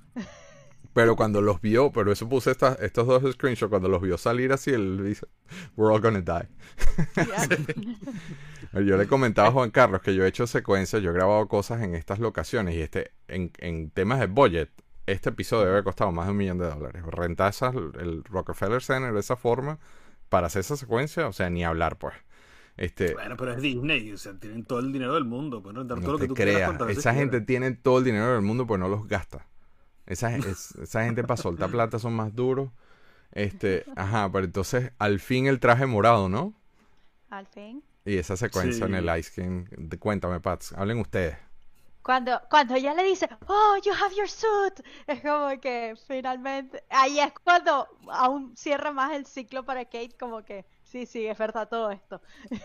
Mira, que estoy de acuerdo con Dali, que está, está decepcionada porque ella ya se había pasado al lado oscuro. Este, lo dijo. en- Entonces le dio profundo odio a los cinco capítulos y le gustó todo del último. O sea, Sí. Bueno, la- es- eso, lo- los, co- los cosplayers sin no me pena. gustaron mucho. sin pero- pena. Sí, Los, los- pero- sí, los- los cosplayers no me gustaron mucho, pero no me dejaron hablar, entonces. Pero, pero, de, re- pero de resto sí. No, o sea, pero- no te dejes hablar de los cosplayers, perdóname, pero hablen ustedes, interrúmpame. O sea, no. Pero, no, pero, o sea, de- eh, de- no me, o sea, no, no me, no me dan risa, pues. Ellos, ellos desde el principio no me dieron risa y no me gustó, o sea, no me, no me pareció tan cómico la aparición de ellos acá. Eh, me gusta cómo está conectada esta escena a Spider-Man, eh, pero hablaremos de eso después. Yo sería Y- incapaz de usar un cosplay en mi vida, así de sencillo. Mi, mi vergüenza no da... Eres Mi sentido un, del ridículo eres no da un aburrido. Las veces que yo jugué Dungeons Pero and ni en Dragons Halloween. hace como 30 años, Nada, Las nada. veces que yo jugué Dungeons and Dragons, nosotros poníamos luces, nos disfrazábamos, nos vestíamos. Si no eres un aburrido, ustedes dos son unos aburridos si no se visten. Ni en Halloween. no sé. Juan. Me parece que yo tengo... Mira, yo Esta tengo vaina 20 parece un what if. Este es el what if 25 de Galaxia. menos. Este es el what if de Galaxia Live. Eh, eh, Este niño ahora, acá abajo, este niño es Scrooge, que ahora se pasó para el lado, el lado, Me puse el gorrito. para el lado bueno de la fuerza. Y tú que no te, no, o sea, no, no, no, no, no. Y tú, y tú estás saliendo del closet este, aceptando que juegas Dungeons and Dragons, ¿no? De hecho, Dije no, hace como 30 años. Y ese significa es que coño, yo tengo, día- yo tengo día- que hacer un stage y poner online. luces y cosas. Y, como diría No, César, este es que yo- Luis yo es de lo que le gusta ver el mundo arder, dice Henry. Claro. arder. Ah, bueno, o sea, Mira Henry a mí me pareció Henry, una mierda todo el toda la episodio. A mí me pareció una mierda toda la serie y me gustó el, el- el primer episodio, el último episodio, perdón. Sí. Entonces aquí en Galaxia, yo odié los primeros cinco episodios y me gustó el último, es el mismo. Sí, no, lo que me encanta, lo que me encanta es así con, como lo dices, sin, Sí. te vale verga. o sea. Es verdad. Entonces, vamos a, pasamos a la Pero- escena del, menos lo acepta, ¿no? Del, sí, por eso. o sea, es- es- es- mi respeto. Vamos a la escena del Kingpin versus Kate. Y, by the way, hay un pun o, nuevamente a, a Home Alone. Y, y no sé si Juan Carlos tú te diste cuenta, pero eh, el, el hideout de Maya es un KB Toys abandonado. Ah, no, no me fijé. No, me En la- fijé. no, en esta, no en este episodio, pero cuando, cuando los atrapan, este, que, que Maya revienta ah, el- sí, es que un los juguetes, sí, claro, claro. y esta escena es un, Ah, es, un, es, un, es una FAO Schwartz. O sea, Sí, ah, dos jugueterías, Fao claro. dos jugueterías legendarias, pues. Y en la, en Y la la, Howard Schwartz de Nueva York es ultra famosísima. Sí. bueno, la que queda que es esa, que es la que queda en el Ajá. Rockefeller Center, porque la grande, la de mi pobre angelito, la que quedaba hacia abajo, eh, ya no, ya la No cerraron. existe. Este, y en la secuencia del, de cuando están peleando en, el, en, el, en la pista de hielo se ve la tienda de Lego de fondo. Ajá, es sí, yo la vi. Es inevitable, no, Sí, no, no, y el, no. en la escena también sale el piano de, de la Fao El piano para y lo- lo puede de la película de Tom Hanks, eso es un guiño a la, el de la película de Tom Hanks. Bueno, pero el Big- piano está allí, uno puede ir, pararse y tocarlo. Pues yo fui ahorita hace tres meses y, y me puse a tocar el piano. Oriana dice que si el suéter te hizo ser tan amable. Eh, debe ser el espíritu de la Navidad, quizá. Malibu Kingpin, dice el César. Malibu Malibu King. Kingpin. ¿Sabes qué? Se, se quejaron mucho de ese traje también. Yo he visto mucho hate en, la- en las redes por ese traje. A mí me pareció el Kingpin perfecto. A mí me encantó y además que ella saca el bastón que en Daredevil no estaba. Entonces, Esa es mi es que ¿viste? complet- completa, completa todo el outfit. Estaba demasiado indestructible el Kingpin a mi gusto. O sea, la, la, la Eleonor se, l- se lo llevó por delante con un carro. Esta cara hasta le clavó flechas y todo. Y el Es lo que yo decía, el tipo tiene 20.000 vidas, es como que hasta... Lo de la yo flecha sé sí no me el gustó, estuvo un es poco enorme. Yo Lo- sé que es y- un bicho enorme y demás, pero... No, ya va. O ¿hasta sea, se lo llevaron por delante con un carro que de paso el carro quedó vuelto leña. O sea, fue, no, fue, no fue que le dio así un bumper. Este, atravesó una ventana. Esta le dio su golpe, le clavó flechas, le explotó una granada debajo y, y terminó después en un pasillo, ¿no? Este, sí. Sí. este Kingpin estaba como que muy too much. Pero a mí no me, Sí. a mí no me incomodó. A mí no me incomodó. Este, Juan Carlos, Luis. Mira, y la escena No. final, no sé, podemos hablar de la, de la escena Sí, final. sí, ¿no? llegamos para allá, pues. Vamos para allá, pues. Pues Ujú. ya va, ya, coño. Ahí está, ¿viste? Papachón. tiro en la cara. Me tienes marcado presión. Esto fue, esto fue mi, para mí fue así como que, what, really? Después de emocionarme y mostrarme a este señor y vienes y le vas a dar un tiro de esa forma. Eh, obviamente no te lo muestran nunca, hacen un, hacen un pan up. Claro, no, este, o sea, pero, no. se- pero te digo, eso está en los cómics, Sí. ¿no? eso está escrito después. No, no, ahora, el resultado no sé si se da spoiler, entonces no sé si se puede decir o no, pero.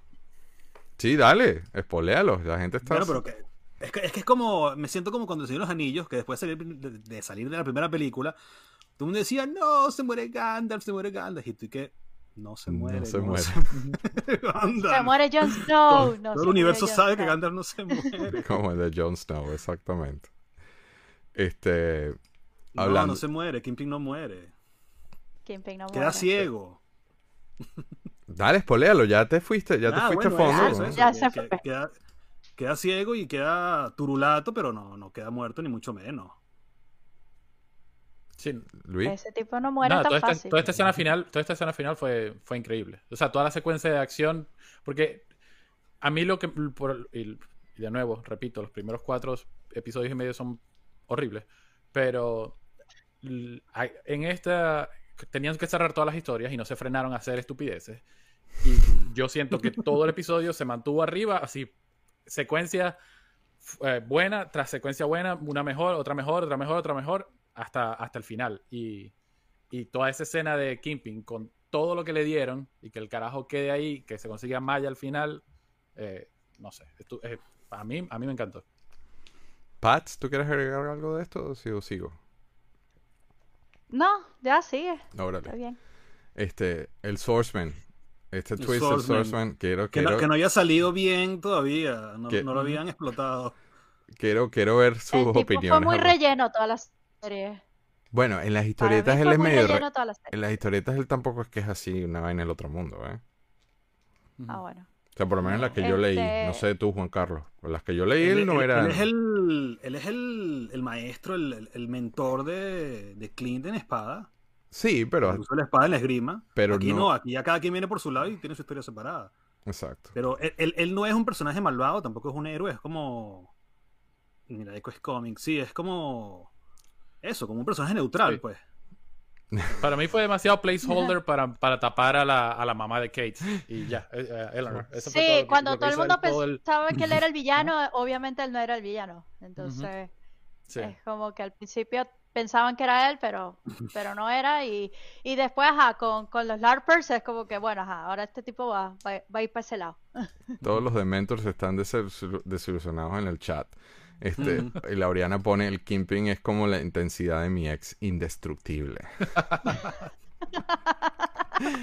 Qué vaina tan buena ese comentario. Entonces llegamos al final y todavía no, yo no sentí que hubo un pase de antorcha como tal, ¿eh? O sea, yo creo que aquí todavía hay, hay mucho que contar, pero este, la esposa de Clint yo creo que ya está mostrando señales de algo que viene, ¿no, Juanca? Exactamente. ¿Sabes que yo estaba pensando, yo desde que Hablando serie en decía, pero- ruso. Pero eso será así, pero eso será así. Ves que está Agents of Shield, E pero ahora Agents of Shield E no es canon ya, la sacaron del canon. ¿En serio? Entonces la, Yo me sí, entero todas de esto. series- la- las series ante- las que no son de Netflix, las series Pero- anteriores del Pero es que Agents of Shield nunca fue de Carter. Netflix, es ABC, es producida No, por por ABC. eso las de Netflix sí son canon, pero las anteriores, las otras, este, Agente Carter, Agents of Shield, E no son canon ya. O sea, tengo entendido que ya las retiraron del canon. Y ahora me imagino que empezarán de nuevo este, con el personaje de Mockingbird. Bueno, yo no creo que yo no creo que las hayan retirado del canon después de lo que pasó en Spider-Man. Uno. Ahí No hay- sé, pero yo tengo un- entendido que sí, que todo lo que es este Agents of Shield ya no es canon. De la, Ah, Agente 19, dice. César. la gente Agent 19, claro. Este, Que además toda la, toda la serie, yo decía, ¿será que me estoy perdiendo algo? ¿De quién era ese reloj? O sea, no entendía lo del reloj, no me, no me terminaba de... yo lo vi demasiado, yo lo vi demasiado subliminal el teaser a, a Mockingbird, pero, pero cuando, cuando hubo una llamada de teléfono entre ellos donde ella estaba hablando en ruso, y dije, ah, ya. Ya se Pero están yo pensé que era levantando la porque los falda. escucharan, porque muchas veces nosotros hacemos eso, mi, esposo y yo. ¿Tú hablas ruso? No, en inglés.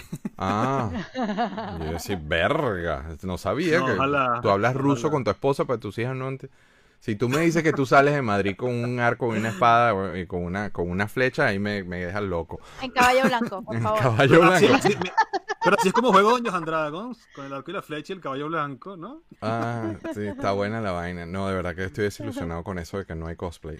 Pats, cuéntame tú el final, tu opinión. Sí, del final es eso, que cuando la tipa empieza a hablar en ruso es como que, wow, ¿qué pasa acá? Y, lo, y, los, y los nombres. Ah, mira, aquí está, lo está poniendo Laura precisamente. La Kate dando opciones de todos los nombres que ha tenido en las historietas. A mí me pareció eso demasiado geeky fascinante. O sea, qué bueno, qué bueno el showrunner. Qué bueno el showrunner. Just- este, Luis, ¿tú qué opinas de esto?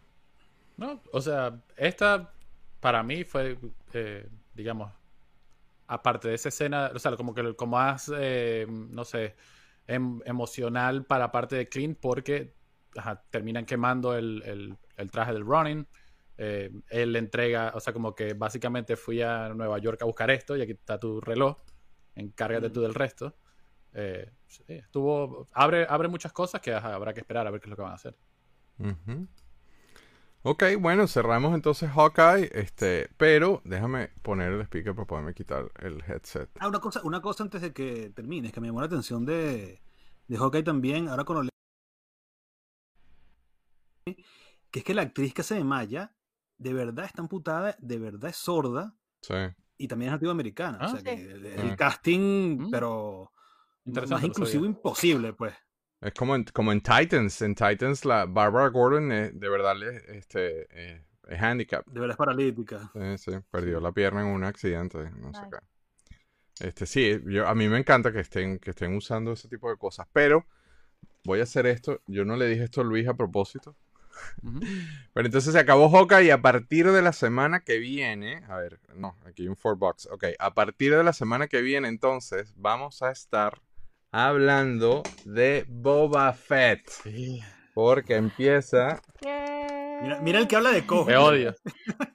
Así, va- así Exacto, vas le llegó el al casco. Walmart, ¿verdad? Yo tengo el prototype. Hola Luis. ese. Hola Luis. No, este no es el que no ha llegado. Este no, es el que no ha llegado. es el original. Ese El que no ha llegado es ese que está en pantalla, exactamente. Este es el original que tiene los detalles. Pero, pero quería hacer, quería hacer este tease, pues que a partir de la semana que viene vamos a estar hablando de Boba Fett porque se estrena el 29 de diciembre Sí. en Está Disney aquí. Plus. Habla, Luis, habla, dilo, dilo. No, nada, aquí, que el mío, yo tengo el prototype, el blanco, que fue el único que El logré blanco. acá cuando salieron. El Aquí blanco. arriba. Sí. Este. Pero sí, yo estoy. Este. Desde. Por mi afición a los robots y por mi afición a Star Wars, este para mí, Muestra, yo de niño, cuando yo vi Star Wars. ¿Dónde ah, está? mío- bueno, lo que pasa es que no se ve, se ve, aquí está. No se ve porque tú pusiste todo eso muy tenebroso. Bueno, aquí está. Este- ahí es el último que se ve aquí arriba. Ahí, ahí, justo ahí arriba está. Em, yo, la primera vez que vi Star Wars, no sé, tenía cuatro años. Eh, yo jamás pensé que dentro, o sea, que para mí él era un robot y dentro de él no había un, un- una La- persona. Entonces, la ese desde y niño ha sido mi personaje favorito, favorito de Star Wars. Y, y estoy matándome porque, porque cuando salió Mandalorian me iba a morir. Y, y Mira. ahorita que tiene su propia serie, pues estoy esperando.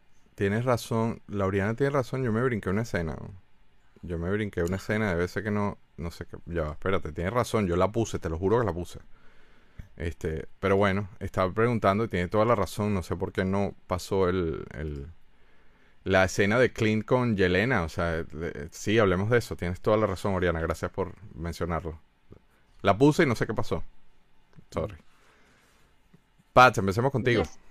Sí, la escena de Clint con Yelena es como que Yelena obviamente quiere respuestas por la muerte de su hermana y culpa a Clint por eso. O sea, toda la, la, la escena de ella es yo vine a matar a Clint. Entonces cuando Clint trata de explicar todo qué pasó con, con Natasha, es como que, bueno, ahí medio hacen un poco las paces y, y están y están resolviendo sus diferencias, pero sin embargo, hay, hay pienso que, que también hay, hay la cosa es que la, la actriz de Yelena es increíble, o sea, esa, esa chama como transmite sus sentimientos es, es- es muy bueno. Y, y pienso que, que la relación también con Clint, es- es, o sea, eh, cuando al principio lo quería matar y es como que, bueno, ajá, to- todavía no confío en ti, pero, pero dale. Es como que así, así va ella. Juanca, ¿tú qué opinas de eso? De la escena Ah, del- me encanta. Y cuando le hace el, el, el, silbidito secreto. Sí. Nada, ya. se- Es que eso, era, eso se veía venir. O sea, era obvio que no. que Pero, a está, pero así, estamos pero- claros que en, la, en la escena de ending, en la post, post credit de, de Black Widow, se tició básicamente todo el arco de Hawkeye. Con, con esa secuencia de, de, de- Claro. de esta niña de Val metiéndole casquillo a Yelena. O sea, yo, yo me esperaba un poquito más de odio. O sea, es como el odio de Luis. O sea, me- no es que me desilusionó, pero yo no me esperaba que ella cambiara de corazón tan rápido.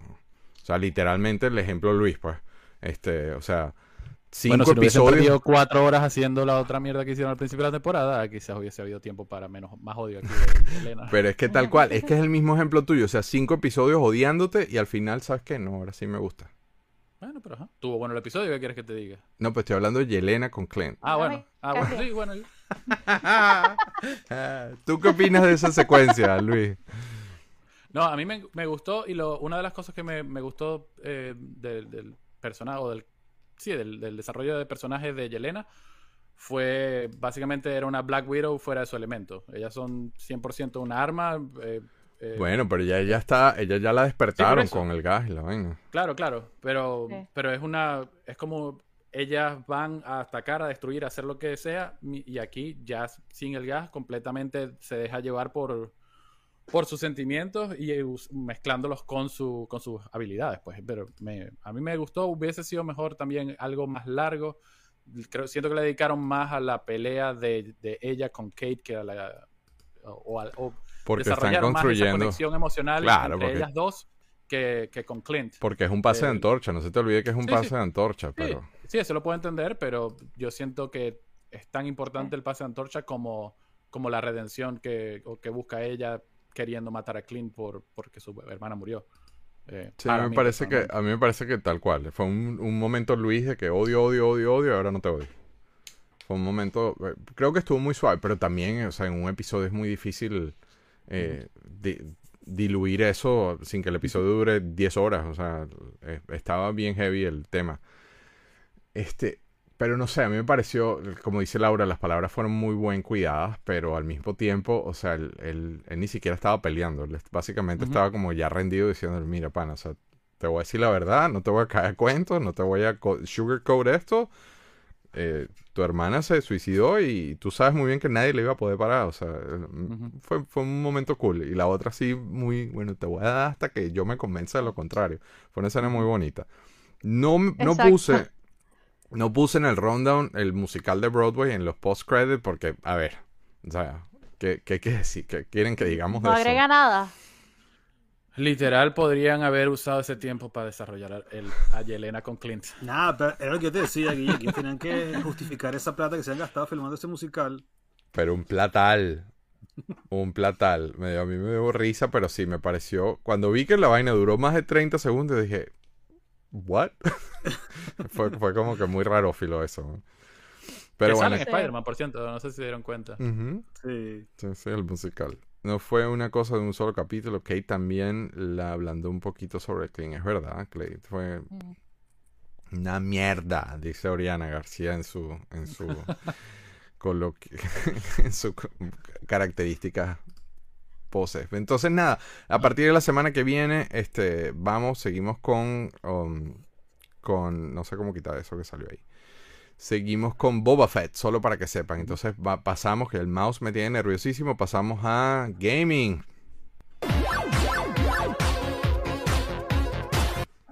Y empezamos, por supuesto, con la Pats. Pats, cuéntame qué es esta vaina. A ti sí se te perdona esto. A ti sí te, se perdona esto. Es genial ese juego. Es muy bueno. Ori and the Will of the Wisp es un libro, eh, que un libro, un juego de aventuras, de exploración, que se basa en que Ori, que es un guardián blanco, eh, va, está en una nueva aventura de descubrir el mundo del, del bosque de Nibel. Entonces, eh, entonces tienes que resolver un montón de acertijos, ir explora, ir descubriendo el mapa, este, vas ganando skills, Mira, mira vas ganando fuerza, el este, a ver, Él es el buena. Kiko. Él es el conmigo. Kiko de este vecindario. ¿eh? Yo también lo tengo. yo lo jugué en PC. Yo lo jugué en PC, no en Switch. Porque estaba usando el Game Pass. Pero de verdad, Ah, no dijiste eso. No especificaste eso. Ah, el no importa, juego. no importa, pero Ah. es lo mismo, es lo mismo. Este, de verdad, el juego es increíble, es muy completo, es el final, el final es to- de hecho Mira, no José he Europeza lloró el- con ese juego. Diego. Sí, el final no, o sea, yo no lo he terminado, yo estoy casi en el final y estoy varada en una parte en que no lo puedo pasar. Oriana dice que el juego lo inspiraron en ella. El- ese juego es súper difícil. O sea, eso, eso no es un juego Sí, no, de no, voy a no es sentarme a jugar un ratico. No, y yo tengo un montón de horas jugando ese juego y es como que... ¿Horas, de Luis? hecho, lo, lo de... Ahora no Luis. sé, no sé cuánto- no me acuerdo cuántas llevo, pero llevo unas cuantas. Este, eh, lo de, lo paré de jugar porque llegó un punto en que me frustró tanto y es como que yo vuelvo luego. En, un- en algún momento te termino. Yo necesito meditarlo, to- tomarme mi tiempo y en algún momento lo terminaré. Mira, Henry Pero, Ardila dice pero que llega un punto, llega, perdón, que ustedes hacían ¿Cómo? cosplay en el metro de Caracas, Juan Carlos, o no, leí mal, estoy leyendo mal. No, ya entendí. Yo que yo sepa, ¿no? No, mentira. Sorry, Pats. Estoy jodiendo. Es que estoy anonadado con, en- con la falta de cosplay de Juan Carlos y la falta de odio de Luis. O sea, me desarmaron el show. Bueno, pídele a Dios que Boba Fett sea bueno. No, joder, ¿tú crees que eso va a ser malo? ¿Tú de verdad crees que eso va a ser malo? ¿Quién lo, quién lo produce? Es La misma gente. un Favreau, sí. Es lo mismo. Es la misma gente. Bueno, entonces nada. Todo está bajo filón. ¿Don Filoni Favreau? No, no. No, no, no, entonces nada. Entonces va a ser una, va a ser Ro- una maravilla. Robert Rodríguez está de, de- Robert Rodríguez está de, de invitado que según De leí por ahí en, un, en unos episodios otra vez. O sea, es que él empezó todo ese cuento, ¿no? Él fue el, él- él- él fue el que les pichó la idea, según, según escuché por pasillos, ¿no? Este, y la secuencia esa brutal, perdóname que nos fuimos de nuevo al, al Boba Fett, este, secuestramos a tu Oriana, este, pero la el, el, um, la secuencia famosa donde él está cayendo la leña a los Stone Troopers, que es así súper brutal, que es así el, el Boba Fett Berserk, básicamente. Robert la recreó con sus hijos y unos cascos en- con un teléfono en el patio y llegó a la gente de Storyboards y le dijo, mira, et- así estos son los tiros, estos son los ángulos, esta es la secuencia. Él armó toda la película con los hijos y un teléfono en el patio. O sea, yo, ¿qué bolas tienes tú, Luis, de pensar que esto va a estar mal? O sea, no. O sea, estás loco. Sigamos con el juego de Oriana. Chiste. Oriana and the Will of the. Whips. Ori. Ajá. Es- entonces, bueno, la, la historia, los gráficos, de verdad la, la escena del buito ahí todo muerto y demás, o sea, es como que hay muchas escenas que, que te duelen el alma, te llega al corazón y es como que no mueras, por favor. Y es como que, eh, de verdad, toda, to- toda la historia del juego es increíble y, la, y, y no es un juego fácil de pasar. Tienes que, que dedicarle su tiempo. Hay una segunda parte, está el 2. ¿Sabes qué? Este juego no es de mis, Sí, hijas, no es mío, es de mis hijas. Y una vez, ella tiene por ahí el 2. Tramposo, Este, tú. eh, yo me ponía, yo me ponía con ella. mostrando la vaina para quedar como que el gamer y resulta que es de las Mira, niñas el juego. Yo me ponía con ella, chamo, porque tú veas como que la edad, la edad y los reflejos no perdonan. Yo, chamo, yo pasé Battletoads. Déjame O sea, no- eso, ya gente puede decir eso. Espérate, espérate. Y este- esta plataforma, chamo, mi hija se ponía y hacía unas cosas que decía, imposible que yo pueda hacer eso. ¿Cómo fue la vaina? La edad de los reflejos. ¿Cómo es otra La vez? edad y, lo- la edad y los reflejos no perdonan.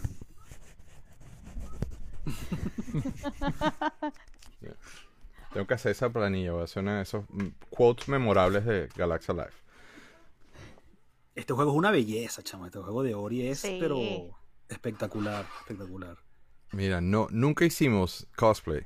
Pero hay una anécdota de un amigo que saliendo de jugar Shadowrun se pone a contar en el metro que mató un poco de NPC con su arma y la gente se le queda mirando. Ah, ya entiendo, ya entendí.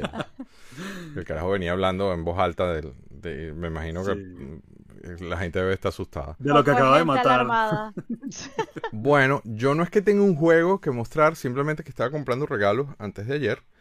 Este, no lo he jugado, así que no tengo mucho que decir. eh, no es ni siquiera nuevo, pero compré, compré la- el Arkham Knight, que porque a mí el anterior me parece una maravilla, como dice Juan Carlos. Este, entonces nada, no tenía mucho que hablar. No lo he jugado, no lo he puesto. Yo sigo pegado. Este, tengo como 27 horas, Luis, en, en, en Assassin's Creed Valhalla y todavía me falta, pero me falta un montón de misión Sí. porque yo juego eso una vez a la cuaresma. Este, y esos en- juegos de Assassin's Creed son súper largos. Súper, súper No, largos. y, si lo, y si lo quieres sacar al 100%, si quieres recoger todas las plumas, tal cual. tal cual. Entonces yo, yo literalmente los juegos los, los, los- hasta que no estén completos, no, porque después no los vuelvo a poner más nunca. O sea, es raro que yo pueda otra vez un, un juego de esa, de esa repetir un juego. Pero entonces nada, quería mencionarlo. Luis nos tiene todo un show, ¿no? En esta sección. No, no es un show. Eh, bueno, sí, un show quizás. Eh, básicamente lo que les iba a mostrar, para la gente que no los conoce, se llaman los Raspberry Pi. Eh, déjame punchar acá. Mira, con la cámara del odio. Básicamente, esto fue una fundación que fue creada para, mm, para llevar computadoras a zonas con, de, eh, de gente con poca con poco acceso, con acceso limitado a computadoras. Mm. Zonas no privilegiadas. Exacto, No tiembles así en cámara porque los dementors empiezan También. otra vez a alterarse acá en el chat. Ah, man. vaina, deja de joder. Entonces, este, estoy tratando de abrir esta cajita, pero lo que adentro lo que hay, y aquí, déjame ver si aquí lo puedo mostrar un poco más cerca, es Ah, una un microcomputadora. Ajá. con- tiene sus disipadores de calor y todo, tiene conectores eh, eh, El USB, puerto. eh, Ethernet, sí, em, HDMI, Power y eh, audífonos. Y ¿Qué es esto Eh, nuevamente? ¿Qué es esto que me estás mostrando? esto es el- lo que se llama Raspberry una mini Pi. computadora. Es una, mini- una microcomputadora. Ya. Y básicamente fue desarrollada, en los- eh, como te digo, en, en el UK para llevarla a zonas menos privilegiadas. Ujú. Y eh, obviamente unos nerds que quizás juegan también Dungeons and Dragons y se, se disfrazan cosplay. los fines de semana y hacen cosplay, decidieron, bueno, vamos a ver si podemos jugar juegos clásicos en esto. Y acá, en esto, esto es un Raspberry Pi en una caja eh, customizada. O sea, es eso que tienes ahí, pero metido adentro de, la, de la caja que parece Tengo un NES. con con- sí, entonces básicamente lo que, aquí lo que tú haces es que en esta SD card que tengo acá, eh, no sé si se ve aquí en la pantalla. Ahí vemos que Eh, te están mostrando algo, no importa. La gente, nuestra, nuestra gente tiene imaginación. La gente Y bueno, no. el, en, la, en esta cajita, aquí tú, y en esta tarjeta, tú metes lo, cargas el juego y, y cargas todo lo que tú le quieras cargar. Lo puedes usar como una computadora normal, conectarlos a, a usarlos para automatización de cosas en la casa, para, eh, no sé, como un entertainment center en tu casa, y también puees conectarles o cargarlos de juegos de lo que tú quieras. Entonces aquí, yo lo tengo conectado. Ay, Déjame ver. Ups. te desconector. No. Eh, déjame ver acá. Pero esto es con gameplay y todo. O sea, vas a mostrar gameplay sí, y todo. claro. Ño, Déjame ver. está inspirado. Al 3. Ok, mira. Si me- no sé si me puedes shit. poner en, en full. Yes, sir. Eh. Voy para allá. Espérate. Entonces, ya esto. está aquí precargado. Eh, se va a tardar unos segunditos. Entonces voy a poner, voy a hacer así mientras tanto. Mira, Entonces, el. Laura Romero dice, funciona- a vaina deja de joder, es una frase célebre ya. Entonces, ¿Qué bueno, ahí, cazzo equa? ¿Qué es esto? ¿Tú me quieres- ahí está cargando, ahí está cargando el software. Ajá. Eh, eso es lo que está haciendo allí. Eh, yo no estoy tocando sí. nada. Mira, Leo Eh, dice que los usan mucho para hacer robots también. entonces por eso Sí, es se que- usa para hacer eso- robots. los Por eso es usa- que Luis y Pat que- son tan buenos amigos. Sí, la gente que hace, que hace arcades eh, los utiliza para esto porque simplemente puedes construir un solo cajón y tener todos los juegos de arcade que salieron en la historia en, en una sola tarjeta. Y como puedes ver acá, eh, déjame prender el control. Puedes usar un control cualquiera. Eh, déjame ver si se ve allí. Mira, le conecto un control de. Este es un PlayStation 3. Y. Esperar que cargue acá. Y bueno, así se ve. Puedes jugar cual, cualquier juego. No sé si me escuchan. No sé si me Sí, ven. sí, te estamos viendo y te estamos escuchando. Este. pues está la y- cámara del audio combinada con el, con el full play del gameplay. perfecto. Entonces, bueno, esto es un juego de Game Boy Advance. Y, y listo, pues lo juegas así, tiene ese marco que ya tiene, lo puedes jugar en... Son, casi todos son eh, upscale. Y, y listo, y tiene todas las consolas, eh, te puedes salir de acá, cambiar cosas y bueno, nada, solo quería mostrar un No, pero no, no, pero pon, que- pon, pon algo de gameplay porque no creo, no Ok. deja a la gente así, ven. Vamos pues. Eh, Muestra algo de gameplay. Déjame salirme de aquí.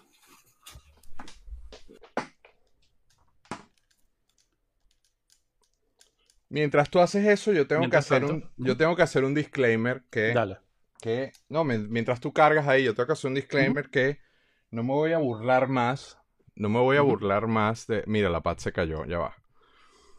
Este, mientras, mientras tú haces eso, espérate, porque la pad, no sé por qué no, no cae la pad. Ya va, tengo que quitarte un momentito. A poner la patch, ahí estás la patch, ya estás, ok. Vuelvo contigo en full Ah, pantalla. Tengo que hacer un disclaimer que el ejército del Libertador se quejó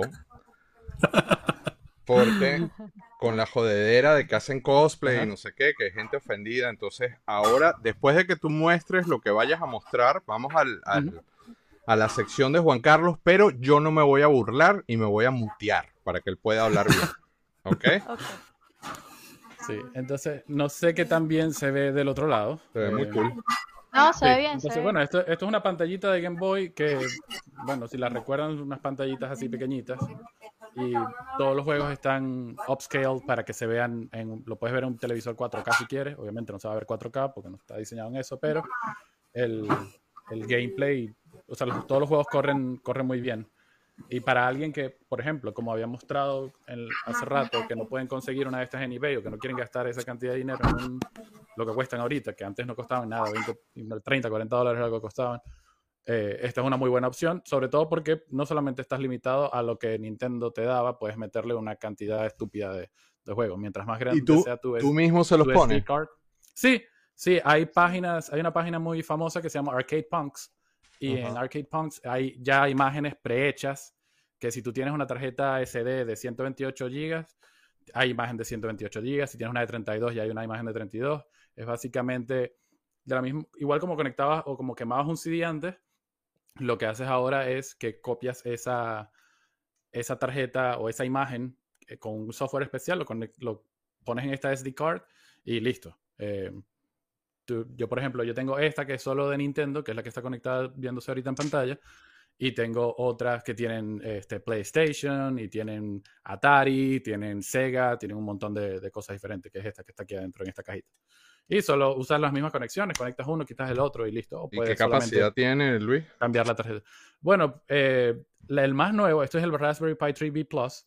El Raspberry Pi 4 eh, viene hasta de 8 GB, o sea, eh, de RAM. Y le puede manejar tarjetas de SD de hasta, creo que 512 o un terabyte.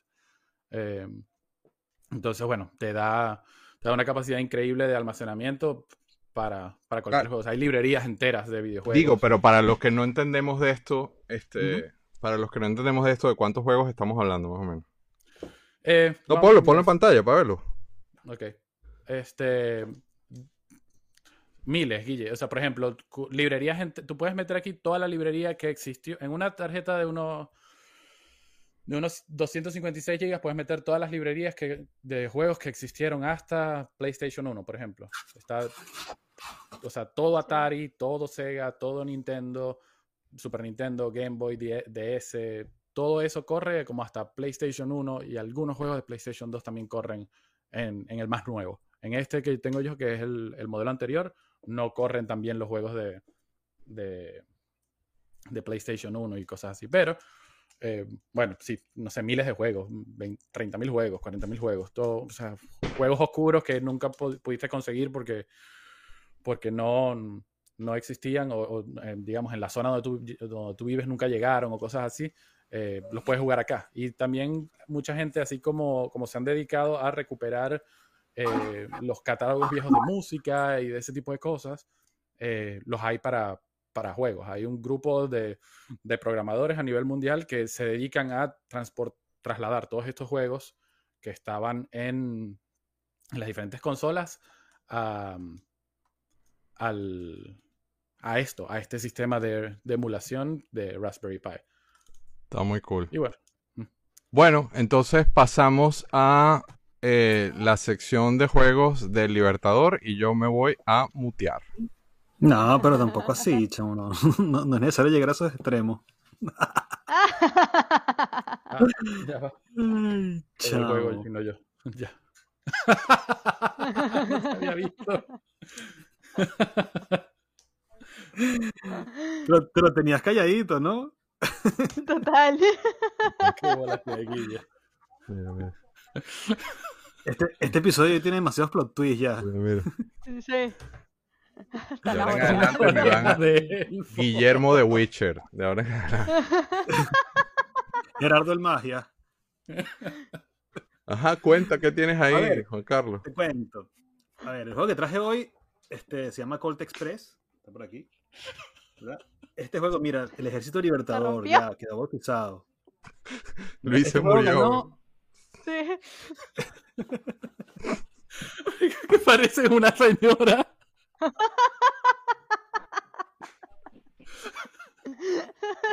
Parece la mamá de Legolas. Se cayó. Eh. Me quedé sin mouse, weón. Qué bueno. Voy a buscar un mouse. Mirar por toda la casa vestido así buscando justo, en justo en momento para que Juan Carlos hable. Echa el cuento ahí porque no tengo, tengo que buscar un mouse.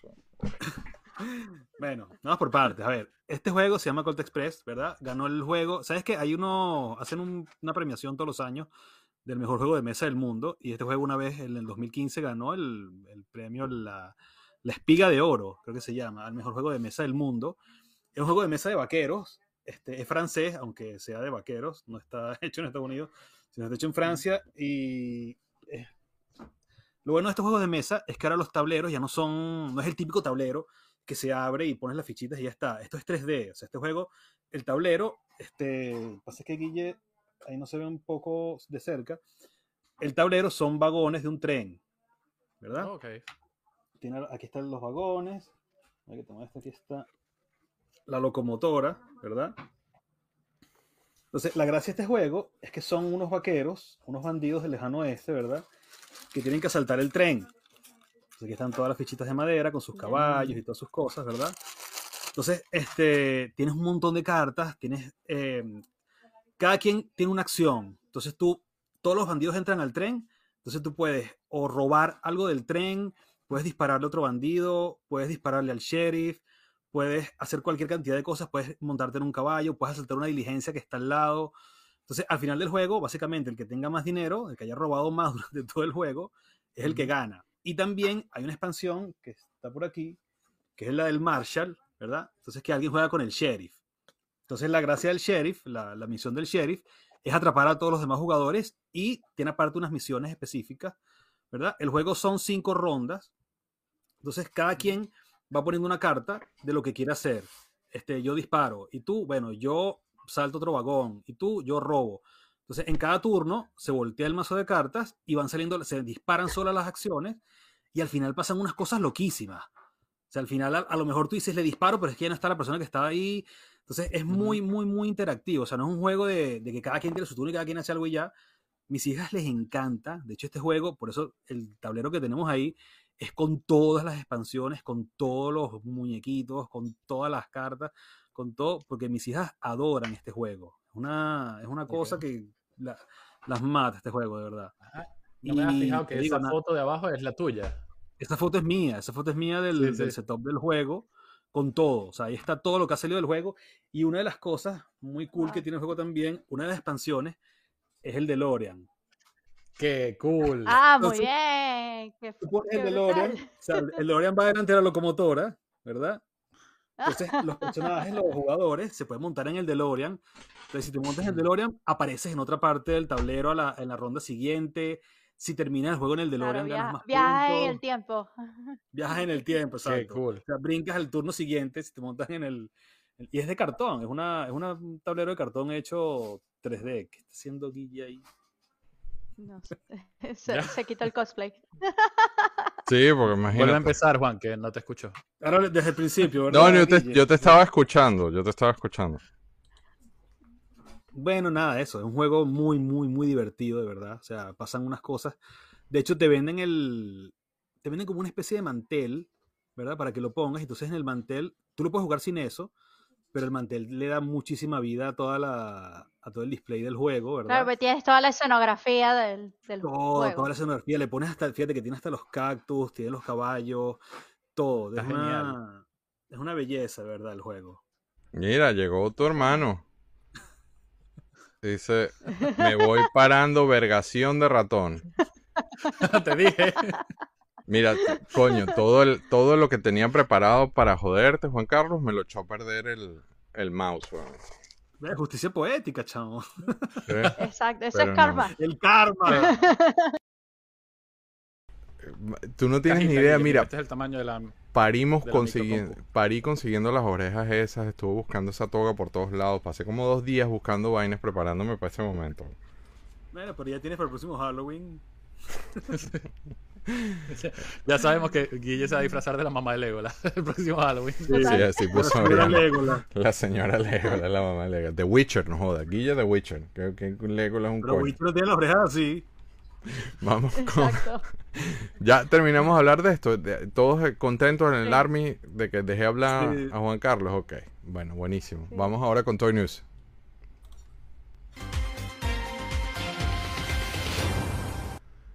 Y puse de Toy News Juan Carlos el Arctic Rescue Vehicle que sacó Super 7. Loco, o sea, Que ya que... llegó, y hay gente que lo recibió. ¿A ti no te ha llegado? No, yo no lo compré. ¡Ah! Yo no lo compré, weón. No lo compré, chamo. Vale 70 y casi 80 dólares. Eso no lo justifico. weón. Este, No. pero bueno, nada, quería mencionar esas cosas tipo cool que hace Super 7 de, de- con la línea Reaction. Esto es un momento de un episodio que demasiado, demasiado cool. Que, que, que lástima que Hasbro no hace este tipo de vainas. La caja, este, maravillosa, porque la caja, alguien comentaba en los, en los comentarios ante, en, en- en otros shows. No me acuerdo quién fue el que puso ese comentario de que la caja de G.I. una caja que mostramos de G.I. Joe inmediatamente lo llevó a la infancia. Y es que este es el tema de esa imagen y Del Gis.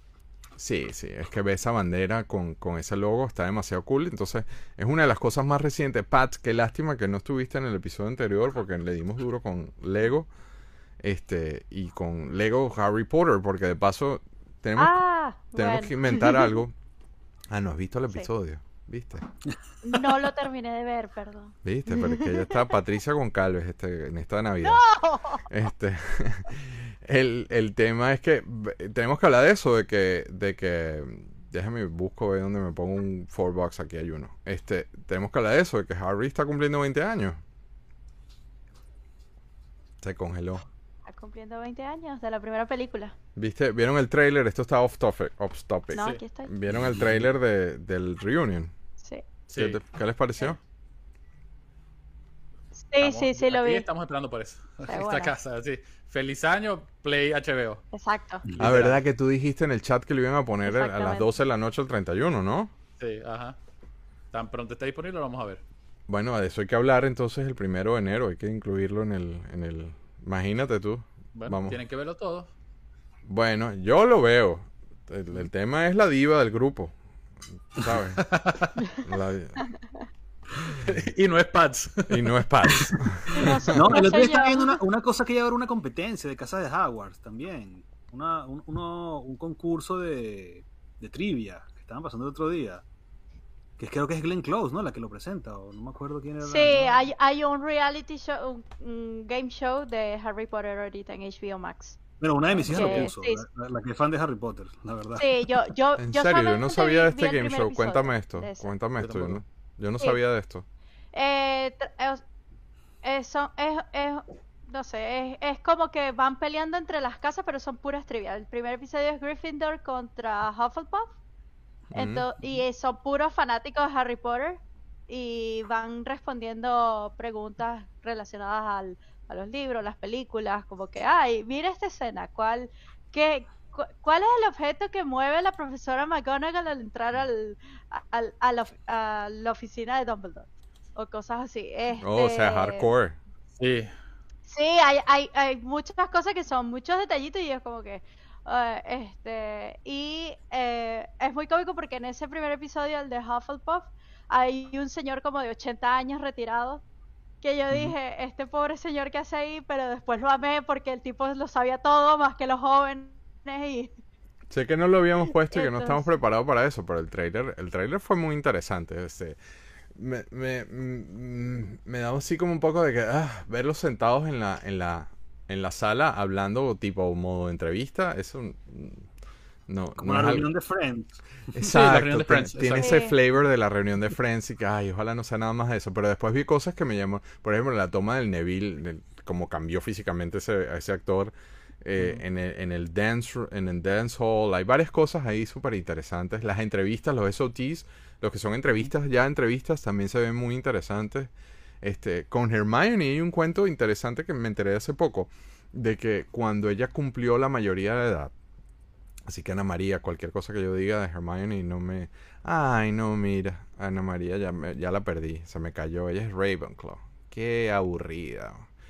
Este, eh, bueno, que cuando, cuando la actriz de Herma- que hace de Hermione eh, ya llegó a la mayoría de edad, los papás la llamaron y le dijeron, este, bueno, no, para que sepas que, que tú sabes que las películas que tú has hecho, porque literalmente, como dice, como dice Ron, o el, o el- o el personaje de Ron, ver esas películas para ellos es muy heavy porque es verse creciendo en pantalla, literalmente, ¿no? Pero los papás Sí. llamaron a, a- ¿cómo se llama la actriz? Vale, tengo el lapso Emma. Watson. Emma Watson. Emma Watson. La sentaron Watson. y le dieron, les dieron, mira, que hay una chequera, una libreta, unas cosas, todo lo que tú has generado en esas películas, los papás se la guardaron. Mira, mira, Juan Carlos. Muy bien. Eso es la hija también. Sí. Ah, ya. Ah. Este, todo el dinero que había generado ella como actriz y todos los royalties y todos los papás no se lo tocaron y se lo guardaron todo y cuando cumplió la mayoría de edad le dijeron aquí está toda esta plata, toda esta plata es tuya porque te lo ganaste tú y ella que ella que no estaba en una posición que ella decía yo no sé qué hacer con tanto dinero, imagínate, o sea, nunca le, nunca Claro. le tocaron ni un dólar de todos los royalties y, y cuando se hizo adulta, pues ahora es más bonita, ahora se ve más bonita con ese cuento de lo que ya es. Ahí está, mira, eso. perdí a Oriana. Ya perdí a Oriana. Es que yo soy Slytherin, Oriana. Y no me voy a quitar el suéter para mostrar el, el tatuaje, pero... ¿Ves? La Rachel es de mí, de mí. Es que ella sí, yo sabía que la Rachel tiene el mismo nivel de maldad que yo. Pero bueno, vamos al tópico de hoy porque nos desviamos. Este, hablaremos de Ya, esto el te- ya tenemos dos horas. Típico, pero qué carajo, ¿no? ¿Quién dijo miedo? Vamos al tópico de hoy, que obviamente es Spider-Man. Ajá. Yo, mega, o sea, si nos estás viendo y no has visto la película, spoiler alert, esto, vamos con todo, pues, o sea, obvio, obvio. Vamos a hablar con todo y aquí hay super spoilers. Este, en el episodio que no vio Pat de Lego, eh, en el Toy News de Lego, yo quité las, las minifigures. ¿Te acuerdas, Juan Carlos, que hice el comentario de que no Sí. puse los minifigures? Está, Está la de Daredevil, ¿no? estaba el Daredevil incluido ahí en ese, en ese, en ese set. O sea, qué locura, qué locura. Quítate el suéter, yo te quiero ver el tatuaje. Y dice Oriana, estamos el día después Pero de Navidad. cálmense. Bueno, calmadito, calmadito. El Quick Round Table, si te gustó o no, en orden de pantalla, Patricia Sánchez, la niña robot, Me- la que no ve los episodios si no está ella, cuéntame. Me encantó, me encantó el episodio. Eh, me encantó la película. De verdad, estaba muy buena. Libertador. Es brutal, brutal. Aunque después te tengo que contar algo, pero acerca del gusto y la lista de prioridades en Spider-Man. Pero sí, sí me gustó, sí me gustó. Chao Manolo, bye, bye Manolo, vamos a darle duro a los spoilers, así que te- nos vemos en la próxima. Hiciste falta porque contaras más cuentos del odio de tu hermano. este, Leo, al fin coincidimos en algo, dice la mejor película de Marvel, se tenía que decir y se dijo, niño migraña con todo el miedo del mundo. Exactamente, eso era lo que yo iba a decir. Para mí, la mejor película de Marvel de todas. Y Leo dice que lloró Muy por bien. mí. Para mí, la- anteriormente, la mejor película, para mi gusto, era eh, Doctor Strange. Yo te, te voy a decir cómo le comentaba, como le comentaba a, uno- a unos, a unos amigos en el chat. Este, Pat se debe saber ese cuento. Una vez le preguntaron a John Lennon que si Ringo Starr era el mejor baterista del mundo. Y John Lennon dijo que Ringo ni siquiera era el mejor baterista de los Beatles. sí. Ese cuento es muy famoso. Entonces, a mí me preguntaron que si esta era la mejor película de Marvel. Digo, pero es que esta no es ni siquiera la mejor película de Spider-Man. Bien profundo eso que estás diciendo, Juan Carlos. Yo creo que va, va a tomar varios rewinds para poder entender lo que estás queriendo decir, pero sepa dónde va. Yo te digo una cosa, yo como experiencia de, de audiencia, este, y volvía con lo de, con lo de Rachel dice que todos lloraron, nueve de- le da 9 de 10. Este, Leo dice, Luis, eres mi gemelo perdido. Dice. Este, yo te digo una cosa, esa experiencia de ir a una sala y ver cómo la sala completa explota en, en- en llantos, en gritos, en risas, eso a mí me hacía mucha falta porque Star Wars tiene años que no hace eso, que no nos da eso. Y Marvel sí lo viene haciendo. Yo eso lo viví. César comentaba lo del Avengers Assemble eh, en Endgame. Ese momento, cuando yo vi eso en la sala, como tembló toda la sala, es, es algo inolvidable, es algo muy cool y que le da otro nivel a, esta película. Esta película está rompiendo récords de taquilla precisamente porque está repleta de momentos así.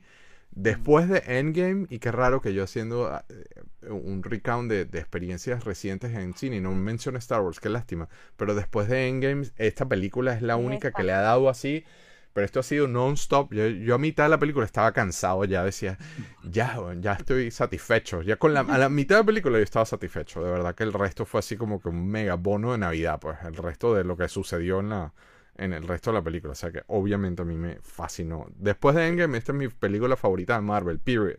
A mí, Period. sí, a mí el primer acto, a mí el primer acto me, no me pareció tan bueno, esa parte del college y tal, no sé qué, estaba- eso estuvo un poco flojo, pero ya después que a- llegan al puente, ya de ahí esta mierda despega y es, no para.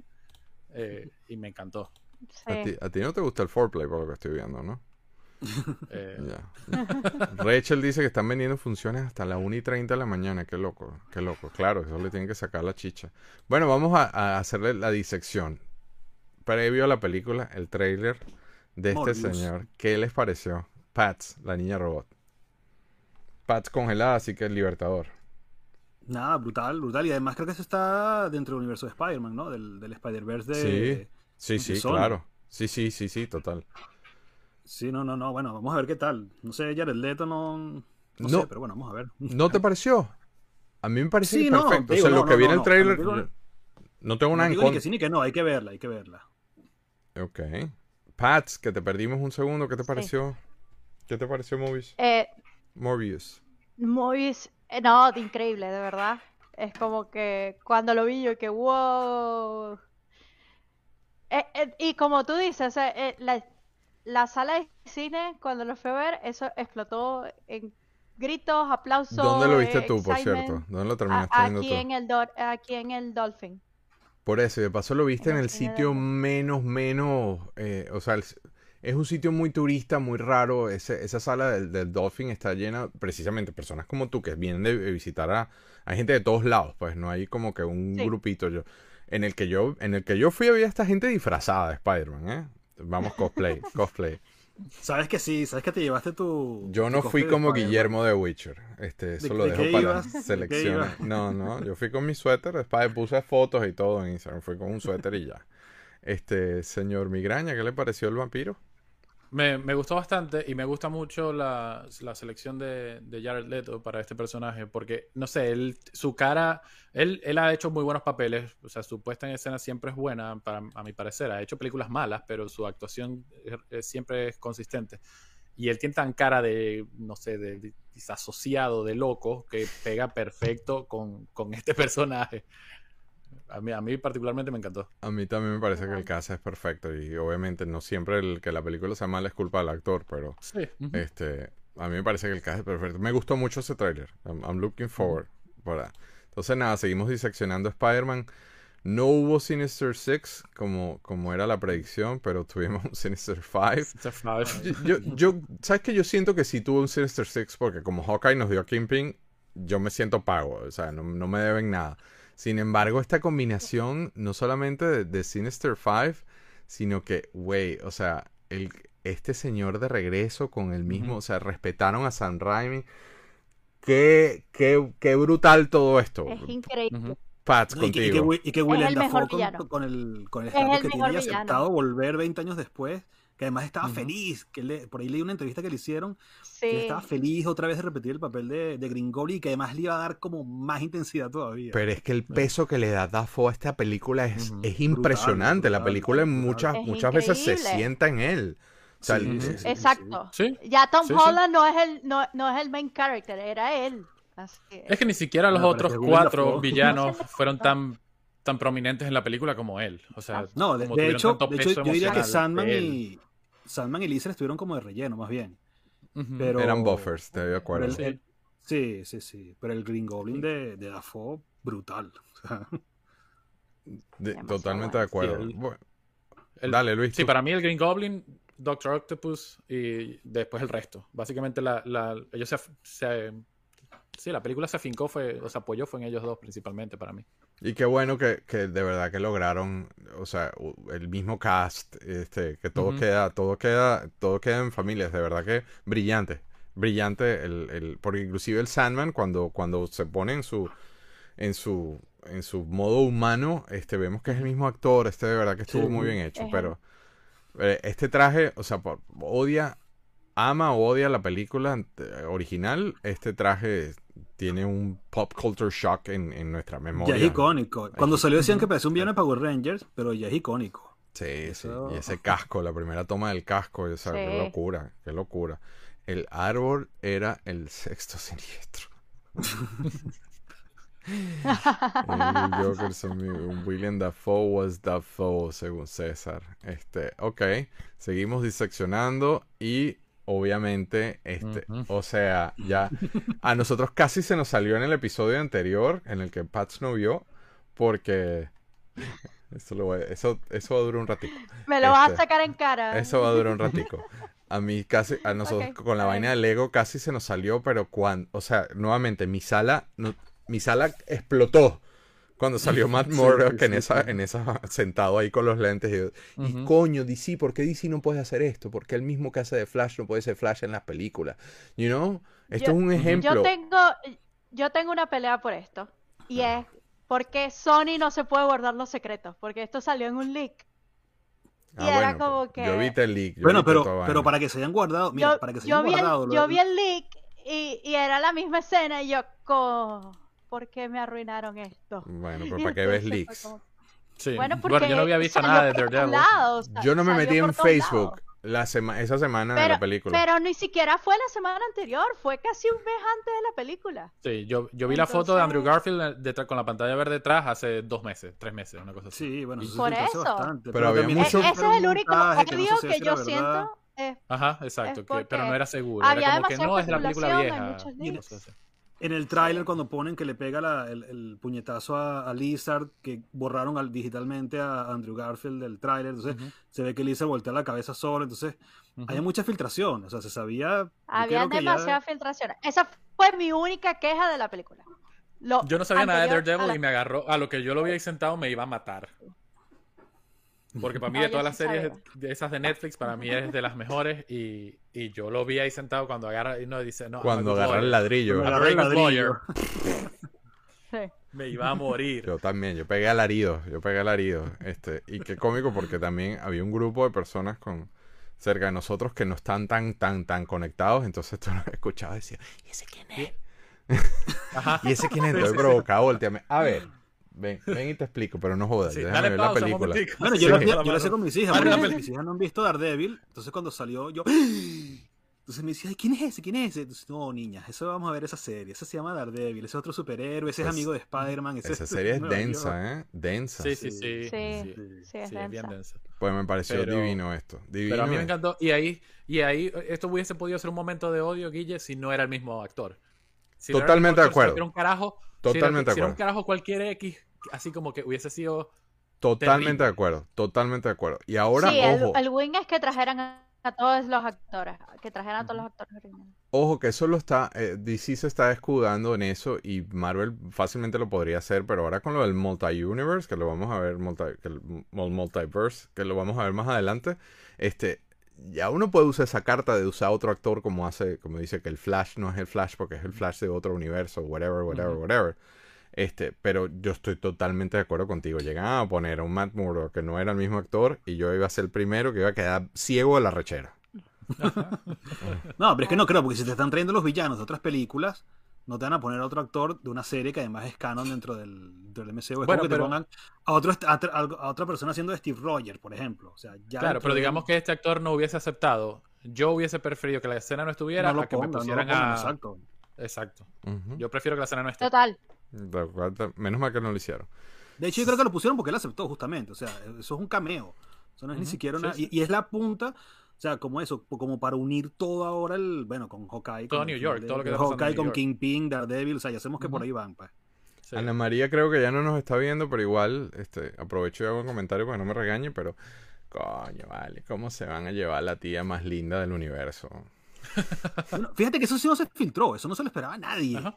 Sí, nada. Cuando, cuando yo vi. Yo cuando vi que entró el trin, el, el, Eh, el ajá, slider, exacto, dije, eso era fue. exactamente lo que iba a decir. Lo que, porque, porque así muere The Green Goblin. Cuando usaron la misma, el, digamos, sí, la misma arma o el- la misma secuencia para, para La misma golpearla a forma, ella, yo la dije, misma hasta forma. llegó. Sí, Sí. yo también. Sí. Pero después empezó a hablar, o sea, fue, fue como un tease de un tease de un tease, porque después empezó a hablar como si nada y de repente, ¡ay! A la novela. ¡ay! Ahora sí me duele. Y dije, marico, se tiraron a la tía. No puede ser, weón. Sí, sí, sí. No puede ser. Y Marisa Tomei, que es más bella imposible. O sea, Sí. esa mujer, eh, Increíble. mientras más años, más bella. Este, pero ajá, Pats, vamos en orden. Con la Sí, tía. la, la muerte de ella, sí. Lagrimitas, lagrimitas con Parkinson. Sí, llorando a full. Eh, eh, esa escena, esa escena da de todo. Y bueno, todo el personaje de ella, todas las películas es, es brutal. Lloré mal. Sí. Este, Libertador. Bueno, nada, sabes que aquí te duele más todavía porque el tío Ben en las otras películas es un personaje completamente de relleno. El tío Ben es simplemente Sí. el, el, el trigger, El para que- catalizador. el catalizador para que Peter este, empiece a hacer lo que hace. Pues, pero aquí no, aquí esto te lo ponen ya en el medio, o sea, ya Peter Parker es Spider-Man, el tío Ben aquí en este en el MCU ni siquiera sale. Bueno, ella, De- ella, ella es el tío Ben en términos Claro, de narrativa, exacto. porque ella usa la misma es With great powers comes great Claro, responsibility y lo, claro, lo lanza es que ella. por el, al tío Ben no te duele cuando se mueren las otras películas, porque no es un Exacto. personaje que se desarrolla nunca. Pero aquí ya tienes, ya, ya tienes dos películas o más con ella, y entonces la vienen a matar a mitad de la película, todo el mundo. Y bueno, y En la aquí tercera película. También, en la tercera película. Entonces aquí también es tal cual el, el trigger también de del cambio en la personalidad de Peter, pues, de la, de la actitud de Peter. Que ese siempre ha sido ahí- el catalizador en, en y el, ahí el deja de ser el Spider-Man que sea, lo que el pierda el tío. vecino, y ahora viene buscando venganza. Sí, Sí. La, araña vengadora. Este, pero igual, no sé, este es uno de los personajes que, que lástima que se la lleven. pero entiendo el motivo, había que sacrificarla, Sí. pues es la parte del arco. Luisito, ¿tú qué tienes que decir? La Sí, tía sí. más linda No, del mundo. Con- con- concuerdo, con, concuerdo con ustedes. eh, era, digamos, como, ajá, era algo que se tenía que hacer, pero. Pero. Sí, hubiera hubiesen dejado para el final de la película para verlo un ratico más. Sí, como dice César, ese, este es el verdadero. El, el- mira, te están acusando de insensible. El libertador no me dolió. O sea, lo que estoy diciendo es que justamente No, yo te duele más todavía. Te duele más todavía. Claro, es un No, personaje- yo creo que te están acusando porque dijiste que cuando se muere el tío, en las otras, no, como no se había desarrollado, no duele. Pero a mí me parece que sí. O sea, yo estoy de acuerdo con lo que están diciendo ellos. Es que uno pues. está acostumbrado, nunca, nunca No te tienes alma. también muriéndose. O sea, ya tú sabes, tú cuando ves el tío Ben ya tiene el, el cartel aquí de muerto. Cualquier actor. Tiene la hoja atrás, la hoja atrás es, esperando. como, es como Sean Bean, como el actor que hace de, de Boromir, de, de- de Stark. Sabes que si sale, se- ese personaje se va a morir. Mm. Tú sabes que sale el, tío Ben y sabes que ese tío Ben no va a durar. Sabes que se va a morir. Leo, de sabiendo un poco de nada, pone la muerte del tío Ben y de Mufasa. Son muy fuertes de superar. Mufasa, cancelado Libertador, pero que la gente. Aquí no hay espíritu navideño hoy, Nada. ¿vale? No, Coño. no, no, no, no. El único que trajo el espíritu navideño fui yo con Sí, Coca, qué raro. Mira, estamos nos vol- pagan. volteados hoy. Entonces, el tío sí duele, dice la Rachel. Total. Vamos con. Entonces, na- o sea, qué bien, qué locura, qué locura. O sea, no sé si empezar yo. Yo voy a empezar con un detallazo y de ahí, lo y de ahí abro la rueda. Qué brillante, brillante forma de, de una franquicia tan, tan, tan extraña y tan fracturada y con películas que odiamos, que amamos y no, de convertir a todo lo previo en canon. Porque a partir de ahora todo lo previo es canon. ¿Me entiendes? Eso a mí me pareció brillante, pero, pero el, el- el Juan Carlos de mi universo a- abriendo el portal en lo que entró Andrew Garfield, eh, nuevamente la sala donde yo estaba iba a explotar. O sea, ahí, ahí se caía Sí. el mundo, ya no importa, que nos dé igual. COVID a todo, no importa. Sí, bueno, es que Ya no aquí también, aquí también fue así. O sea, aquí la gente lloró, gritó, se rió. O sea, se fue increíble, impresionante. Yo no me esperaba a Tobey Maguire. Y dos veces. Eso para mí fue la mega sorpresa. Porque eh, eh, había un tema personal. O sea, esto es una locura. Esto es una de las mejores hazañas que ha hecho Marvel en, en los últimos 15 años, si me preguntas. a Yo mí, pienso que, que le da un buen cierre a los Spider-Man anteriores, por más que odies Ujú. o ames las películas anteriores. Aquí le da un rendition a, a Y, estos so- personajes. y sobre todo, y a sobre todo Andrew películas. Garfield. Sí. Sí, total. Es como que, "Pero es que por yo- más que es estuvo que yo no llorando toda la soy de-". película, porque Andrew Garfield es Andrew Garfield, pero él estuvo llorando Sí. toda la película. Ajá. Mi, com- Este, mi computadora eh, está congelada, pero para sí, que o sea, sepan. pienso que, que, que le da...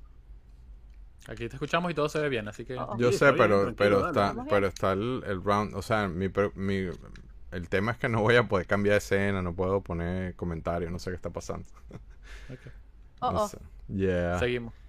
Bueno, Pero entonces siento que, maybe. que ahí le... Siento Dale. que le, que le da un buen cierre, eh, el fanservice a full. Es que esta película tiene todos los checklists también, es como que... Pero es fanservice bien hecho. Es fanservice todo muy, te- muy bien hecho. Sí, es un fanservice bien hecho. Porque Muy incluso, bien. o sea, como, como cuando, cuando entra cuando entra Andrew Garfield y así como que no, prueba que tú eres Spider-Man. Y es así como que yo soy Spider-Man, o sea, tengo la ropa. No, pero pégate a la pared. ok, y se pega a la pared. No, ahora gatea en la pared. Y así como que no, no voy a gatear en la pared. Sí, No, sí, en la exacto, como eh, que eso necesito más la pruebas. telaraña. La abuela, quítame la telaraña de allá arriba. Eh, o sea, de, de pana que, o sea, y lo pusieron así, como el, como el, lo quisieron poner como el lame Spider-Man con eso, pero también de una manera muy cómica y quedó demasiado bien hecho. Mira, Licam no Sí. está responding, está froze. Entonces, por lo menos nos quedamos en vivo. No sé si se- seguimos en vivo en YouTube. Estamos nosotros hablando aquí de los más felices sin saber si están. Yo tengo acá, vamos a revisar, yo la tenía abierta, así que vamos a revisar si seguimos abiertos. Vamos Sí, ok. revisar. Bueno, pero el, el- el resto del episodio va a tener que ser de esa forma, sin poder Bueno, cambiar de, de seguimos. Seguimos aquí con esto y no va a haber outro esto. ni nada, ni modo, porque el Licam está postado. Entonces, nada, Sí. tenía imágenes para tenía imágenes para cubrir lo demás. Ya no puedo, ya no veo los comentarios, así que sorry. Este, Pero abre una ventana nueva, no puedes, de YouTube. No, no es YouTube, es el, el, el ICAM está El ICAM. ponchado. Por eso, pero, pero no puedes abrir una ventana nueva con YouTube para que puedas ver los comentarios. Claro, pero no los puedo tirar en la pantalla, a eso me refería. Ok, Ah, No los no hay problema. Sí, dice, eh, ahí están diciendo todo bello, yo los Bueno. puedo leer, así que Ya. Este, bueno, seguimos con Sí, esta aquí, pantalla. aquí nos están leyendo. La primera escena de créditos, o, o- bueno, no, pero quieren hablar Ah, algo más en contexto de la pelea, de todo esto. Sí. Obviamente ahora estoy volando a ciegas, ¿no? Este, no puedo ni Eh, siquiera ver el ronda. Eh, bueno, desp- después, de, después de la aparición de, de Andrew Garfield, pues la de Tobey Maguire, como cuando llega así como sigue siendo Spider-Man, pero ya es más viejo, ya es como un Spider-Man más maduro, eh, con su mismo, mm, eh, ¿cómo se dice? Demeanor, así de, de Tobey Maguire, que siempre fue así medio más tranquilo. Exacto, Eh, qué bueno que sí. mantuvieron las personalidades, Sí. porque eh, no lloró por lo menos. Que era lo único. Sí, no sí, lloró sí, tanto, no lloró. pero sí lloró. Yo, sí, yo- yo-. Sí, lloraditas. Yo, es que yo pienso en Tobey Wa- Maguire, me lo imagino todo golpeado en la esquina, eh, en la famosa escena en la azotea llorando. Llorando, claro, siempre. Sí. Total. Esta vez fue Andrew Garfield más bien el que echó su lloradita. Sí. Bueno, Cuéntame. pero aparte- Cuando dice, no, pero tú eres amazing. Sí. Cuando hacen la terapia, la terapia entre los tres, lo amé. Sí, Y lo de la Genial. MJ, no, mi MJ, mi MJ, mi Gwen. Sí, sí. ajá. Qué bueno a, es. a mí cuan- cuando, cuando el Andrew Garfield rescata a la MJ de Tom Holland, fue así como que Claro, o la sea, me iba a morir porque él, él como que él salvó Otra a una MJ, con sal- Parkinson. Y Ajá. él, él la veía, él veía a Zendaya así como que coño, ti sí te puedes salvar, pero la mía no, o Ajá. sea, llora- llorando Sí. de Sí. nuevo, llorando de nuevo. Esa secuencia es, es una maravilla, como Él dice Juan Carlos. llorando toda la película. Es que tuvo demasiadas, o sea, tuvo demasiadas capas, las, o sea, porque no solamente el fanservice, sino como que estuvo todo bien hecho. La parte emocional de los personajes, se trataron de cerrar las fallas o, lo- o las quejas de la gente en las otras en las otras películas o, los, o las cosas características que hicieron esos personajes Sí. lo que fueron en esos momentos y lo supieron meter aquí y lo así, o sea, calzaron perfecto en cada una de las escenas en las que ellos salieron y, y- y para mí fue espectacular. Totalmente de acuerdo. De- Cuéntame de Dice- Zendaya. Yo, Pats, empecemos en orden. Pats. Zendaya, se- a- a- yo soy fan de Zendaya, por mucho que la gente la odie. Hay gente que odia a Zendaya, ¿eso existe? Sí, sí, hay gente que la odia. ¿Por qué? ¿Qué tiene? qué- No sé. ¿Por qué hay que odiar a Zendaya? ¿Qué tiene de malo Zendaya? a mí No Eso sé es por ese qué la celo. gente la odia. No, porque pensaban que era la Mary. Jane, que era una Mary Jane nueva, que al final te dejan claro que no tiene nada que ver con Mary Jane, que es otro No, personaje. pero no, no y ella es lo, con ella su lo dice todo. Con, con lo de MJ, no ella dice su nombre bien como que, hey, yo soy otra, ¿no? Michelle Jones, Sí, no se sé. llama Ajá, ella lo marca. Michelle Jones, una cosa así. Pero eh, no sabía que había gente Eh, que odiaba a Zendaya. el, el problema no es con su personaje en esta película, sino con la actriz. Es el problema con la actriz, Claro. porque capaz está en todos lados, qué sé yo. Pero bueno. Yo no sé si pero no, les pasó. ella, ella Dale, en esta película la me. dale. Yo no sé si a ustedes les pasó, pero en- cuando Electro habla sobre, sobre el Spider-Man negro, yo por un momento estaba esperando a Miles Morales. Pero es que sale, en, mi sala, en mi sala lo dijeron, en mi sala Es la gente decía, trae Morales, bring Morales. Eh, Sí. Pero es Por que supuesto, ya o sea, no, no quejarme, no quejarme, pero eso hubiese sido una locura. En Morales hubiese sido Homecoming- una locura. En Homecoming sale. Ay, no me acuerdo cómo se llama este actor. El de Community. Se me fue el nombre, que es cantante. Ah, Ay. eh, el que es Childish Gambino. Eh, ¿Cómo se llama él? Eh, sí, Charles Gambino, pero no me acuerdo Ah, que nombre. es Lando. Gambino. Que es Ah, Lando. sí, Ah, Lando. Childish Él Gambino. es, el, él es el tío de Miles Morales en la película de. Spider-Man 1, Sí. en Homecoming. Y hay una escena borrada en la que él llama a Miles, le dice, Miles, este, venme a buscar porque estoy aquí, no sé qué. ¿Entiendes? Y cuando él le dice a, a Peter Parker, le dice, no, vamos a desaparecer las armas de este barrio porque no quiero que mi sobrino crezca aquí con, con este peligro, está hablando de Miles Morales. O sea que Miles eventualmente va a ser va- alguien, no sé, Sí, pero yo lo esperaba allí. Oriana Yo lo dice esperé allí. Michelle Cuando- Jones Watson, es el nombre de Zendaya. Pero, pero es que este, si por yo lo- Spider-Man nosotros esperamos hasta el, el robot del leopardón también. sí, pues. Bueno, Sí, no, pero claro. después que salieron, eh, después que salieron ellos, después que salieron los tres y ya se estaba desarrollando la película con ellos tres, yo cuando eh, Electro dice como que debe haber un Spider-Man negro por allí, si hubiese eh, salido eh, Miles Morales y yo me explota la cabeza. No sé cómo lo iban a meter porque los, pero, pero me Va a salir, va a salir, eventualmente va a salir. De hecho, lo que yo te decía, que esta no es la primera. En la algún momento Spider-Man, sale. La que a mí me parece todavía la mejor película de Spider-Man es Spider-Verse. O sea, la, la- la animada. Es muy buena. Ah, Spider-Verse sí. es Sí, brutal. O sea, me Sí, parece sí. que está en un nivel muy superior todavía. De acuerdo. sea, no, pero no, pero esto, a- esto, lo que pasa es que aquí mucho, o sea, aquí mucho fanservice. Nuevamente, lo que yo este- lo que dije abriendo este slide, este, el hecho de que hicieron canon todo lo que se había hecho antes, eso es una genialidad. Eso es lo que eso es lo que nadie se ha atrevido a hacer en el cine, así de sencillo. Por eso, yo me imagino lo que, que todo el mundo Sí. quisiera que hicieran en Star Wars, más que las gente tomas, que guardar, que, pre- que guardar los secretos, que grabar esto de, de- de la forma en que lo grabaron. Las reuniones de los abogados debe haber sido una, una pelea peor que la que pasó en la Ah, Estatua de la sí. Libertad. Pero fíjate, César te la puede explicar seguro. Seguramente César nos puede explicar eso. Este, ok, yo sigo acá con lo que tengo en, en, en las notas. Tenía Zendaya, tenía ya mencionaste lo de la caída de Zendaya. Este, coño, había hecho hasta un screenshot y todo, de- a- había hecho hasta un split de las tres, de las tres niñas cayendo, pero bueno, así es la vida.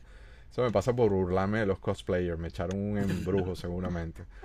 Este, eh, vamos a, hablemos de Venom. Bueno, pero no es Venom. A ver, no, no, no es. O sí, será Tom Hardy. O sea, Venom viene. De hecho, yo decía, ¿por qué no aparece el Venom de Spider-Man 3? ¿Por qué no aparece. Ay, ¿Cómo es que se llama él? Pero acuérdate que en la, en Eric la- Foreman, no me acuerdo cómo se llama el actor. pero acuérdate que en la escena final de la última, en, en Let It Be Carnage, este, él ve, él ve la famosa transmisión donde dicen Peter Parker es Spider-Man y no sé qué, y ahí quedó conectado, ¿no?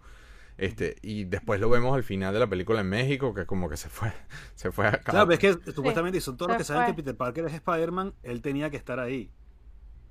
¿Entiendes? Porque Sí. ya lo sabía, aunque no le importe, pero lo sabía. Pero Se queda cuando, el simbiote, se queda el simbiote en. El en simbionte se queda ahí. Y es como que, ajá. pero el, pero el actor no, ¿eh? El actor se devolvió No, a su, Tom, Tom Hardy no. entonces esto es como un indica, esto es un indicador de que Tom Hardy no va a ser Venom, si es que sale Venom. Muy probable, pienso yo. A, mí- a mí lo único que no me gustó, y debo decir, de esa, de esa, espe- de esa escena específica, es que el. No sé si ustedes vieron Ted Lasso. Sí, claro. No. El, act- el bartender es, el, es Danny Torres, creo.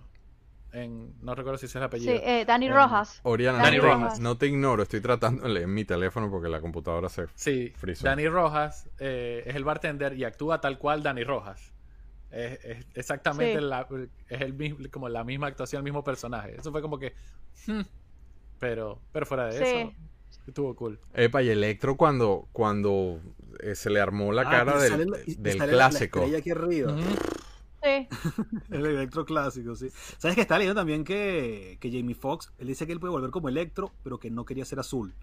O sea, lo que fuera, que él sí, que le encantado, que él aparecía, todo lo que tú quieras, pero no azul. Que quiere ser el electro clásico. Yo sé que William Dafoe tuvo mucho peso, pero yo creo que también de- Jamie Foxx le dio una sazón a la película muy buena, porque él, él, él como que mantenía el equilibrio, sobre todo en esa parte donde todos somos buenos y vamos a ver cómo yo los salvo a ustedes.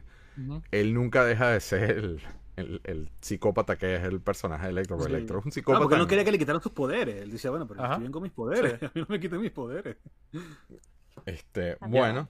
eh, Y ahora una, ajá. nada, una de las escenas que más me gustó de toda la película fue cuando estaba eh, Spider-Man y Doctor Strange peleando en esa dimensión tri- eh, extraña, toda tri- tridimensional que creó Doctor Strange y agarra a él con las con la, con las telarañas y las une y esa mierda explota.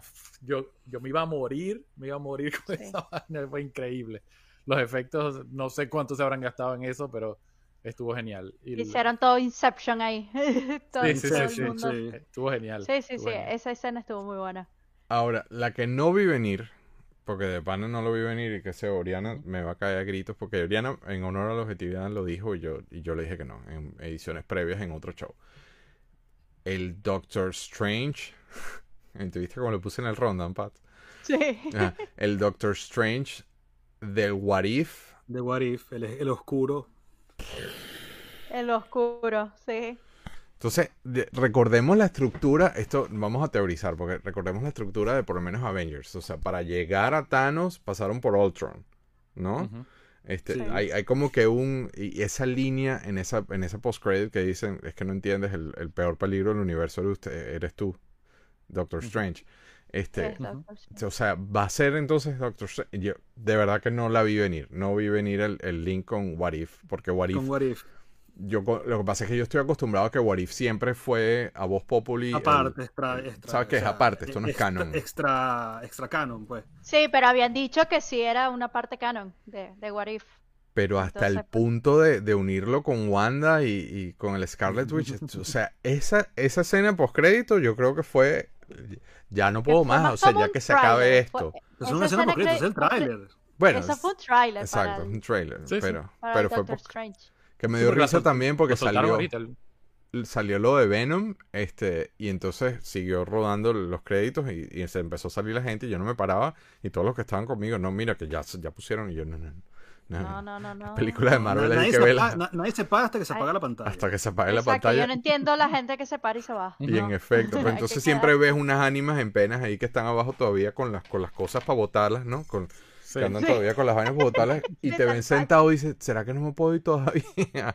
Y- No, no te y- vayas. Pero yo no sé cómo la gente después de veintipico películas de Marvel todavía no Sí. aprende. No, no sé, no sé, de pana no sé, no, No lo entiendo. Qué lástima que no los puedo. Diles, Guille, dilo. Oriana tenía razón. Sí, tenés razón. Con lo de What If no lo vi venir. No lo vi venir. De verdad que eso me sorprendió muchísimo. Estoy tratando de leer las vainas. Me encanta cuando me dan la razón. Dios mío, esto va a durar un buen rato. Entonces, Total. este, eh, clockwise, vamos con Pats. Spider-Man, cuéntame, cuéntame, este, de- no vamos a hacer un ranking, pero, pero, ¿cómo, cómo se, Pues cómo sí, diría? ¿por qué no? Porque es que no, no tengo cómo hacer No. ranking, estoy aquí congelado, no, me, me desespera que tenemos la misma imagen desde hace como 15 minutos. Pero, ajá, sort of like ranking. Yo, final statement yo- de, de Spider-Man. yo, yo estoy contigo. Yo pienso que esta, después de Endgame, viene esta. Ok. Después Ok. viene, vie- viene esta película, de verdad. ¿Tu momento De favorito verdad de la película? Eh, cuando, cuando recrearon el meme. Y que, yo, yo. Aunque Ah, fue sí. medio live, pero fue como que el Sí, tal cual, tal cual. Este, Pero y- hubo muchos momentos, hubo muchos momentos. eh, también en resumen, me gustó que la película no fuera tal cual el trailer, porque Ujú. yo ya yo sentía por tantas cosas que se habían liqueado, tanto que estaba el internet descifrando y sacando y mirando con una lupa y microscopio cada trailer que salía. Era como que yo ya yo sentía que me habían contado todo. Entonces, y, y yo, y yo andaba, por favor, que, que, al- que algo me cambien. Pero sí, no, no es tal cual el trailer, no es tal cual lo que habíamos visto. Sí, sí hay un twist. Y es como que, ah, así fue co- como que, lo que pasó con el hechizo de, de Doctor Strange. No fue que se fue to- todo mal, sino que quedó encapsulado. Entonces, y cómo, y cómo se desenvuelve, cómo llegan los otros, los, los villanos y todo eso. Entonces, esa forma, ahí fue como que yo quedé satisfecha. A mí, o sea, sí me contaron muchas cosas, pero no, no toda la película como pensé que era. entonces, esa es la única duda. Sí. Ya, ok. Libertador. Me gustó muchísimo, me gustó muchísimo. No es mi película favorita de, del MCU. O sea, todavía sigue siendo, está por debajo de Capitán América, la primera, que me parece la mejor película, pero, o sea, no sé por qué. La he visto como seis veces Capitán América, la 1, y me sigue pareciendo la mejor de toda de todo Marvel. Me gusta más también Guardianes de la Galaxia, la 1 y la 2. Pero Spider-Man, mega fanático de Guardians of the Galaxy. A mí me Guardianes de la fascina Galaxia me parecen geniales. la- las dos, no te puedo decir una más que la otra. Sí. Las dos me parecen geniales y te digo, Ujú. son, quitando Capitán América, mis películas favoritas de, del MCU. Pero Spider-Man está en el top 5, eso sí te puedo, te puedo decir. Y de Spider-Man me sigue gustando más Spider-Verse. O sea, me parece que ya lo que.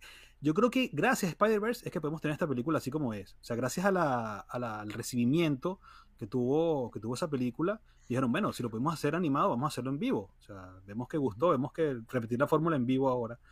Y me sigue gustando más Spider-Verse porque parece que fue la que de verdad primero arriesgó que, que esta. Y no, pero me encanta, me encanta la película. Buenísima. Muy, muy, muy ¿Dudas? buena. ¿Dudas? Tú dijiste ahí en el chat que tenías un montón de dudas. Ya no me acuerdo, sí, un montón de cosas. Eso, de cómo iban a unir ahora Hawkeye con Black Widow, con Spider-Man, o sea, todo lo que. Bueno, y no hemos hablado de que ahora todo el mundo se olvidó de que. De que, que esa es otra cosa. Había un meme, ¿sabes qué? Eso quedó un pelo confuso, ¿eh? No, de que al final Pero es que hay, hay un meme, no sé si ustedes lo han visto también, que pone. ¿Tú te acuerdas que Raiders of the Lost Ark dicen que hay una. Es un, un chiste que la película pasa independientemente de Indiana Jones? O sea, que el- su papel es completamente irrelevante en la película. Entonces, en esta hay un meme que dice que si él simplemente hubiera dicho al Doctor Strange que todo el mundo se olvide lo que dijo Misterio, se acaba la película. O sea, no pasa nada, ¿me entiendes? Puede haber hecho otro hechizo diferente en vez de que todo el mundo se olvide que él es Peter Parker, que él es Spider-Man, y simplemente que se olviden de lo que dijo Misterio y ya está. Esa escena del hechizo, esa escena del hechizo fue genial. Eh, Ya va, Pero ya va, pero que, ya va, pero que no sé, ya va, pero que no sé. Y el tipo, coño, ya deja de meter vaina. Parecía que estaba haciendo un, un curso de corte y costura y haciendo el, el- Sí, sí. el- demasiado bueno. Sí. Este, eh, ¿cuál fue tu momento cumbre de toda la película? Cuando aparece La Andrew mía. Garfield. Ah, bueno, perdón. dale.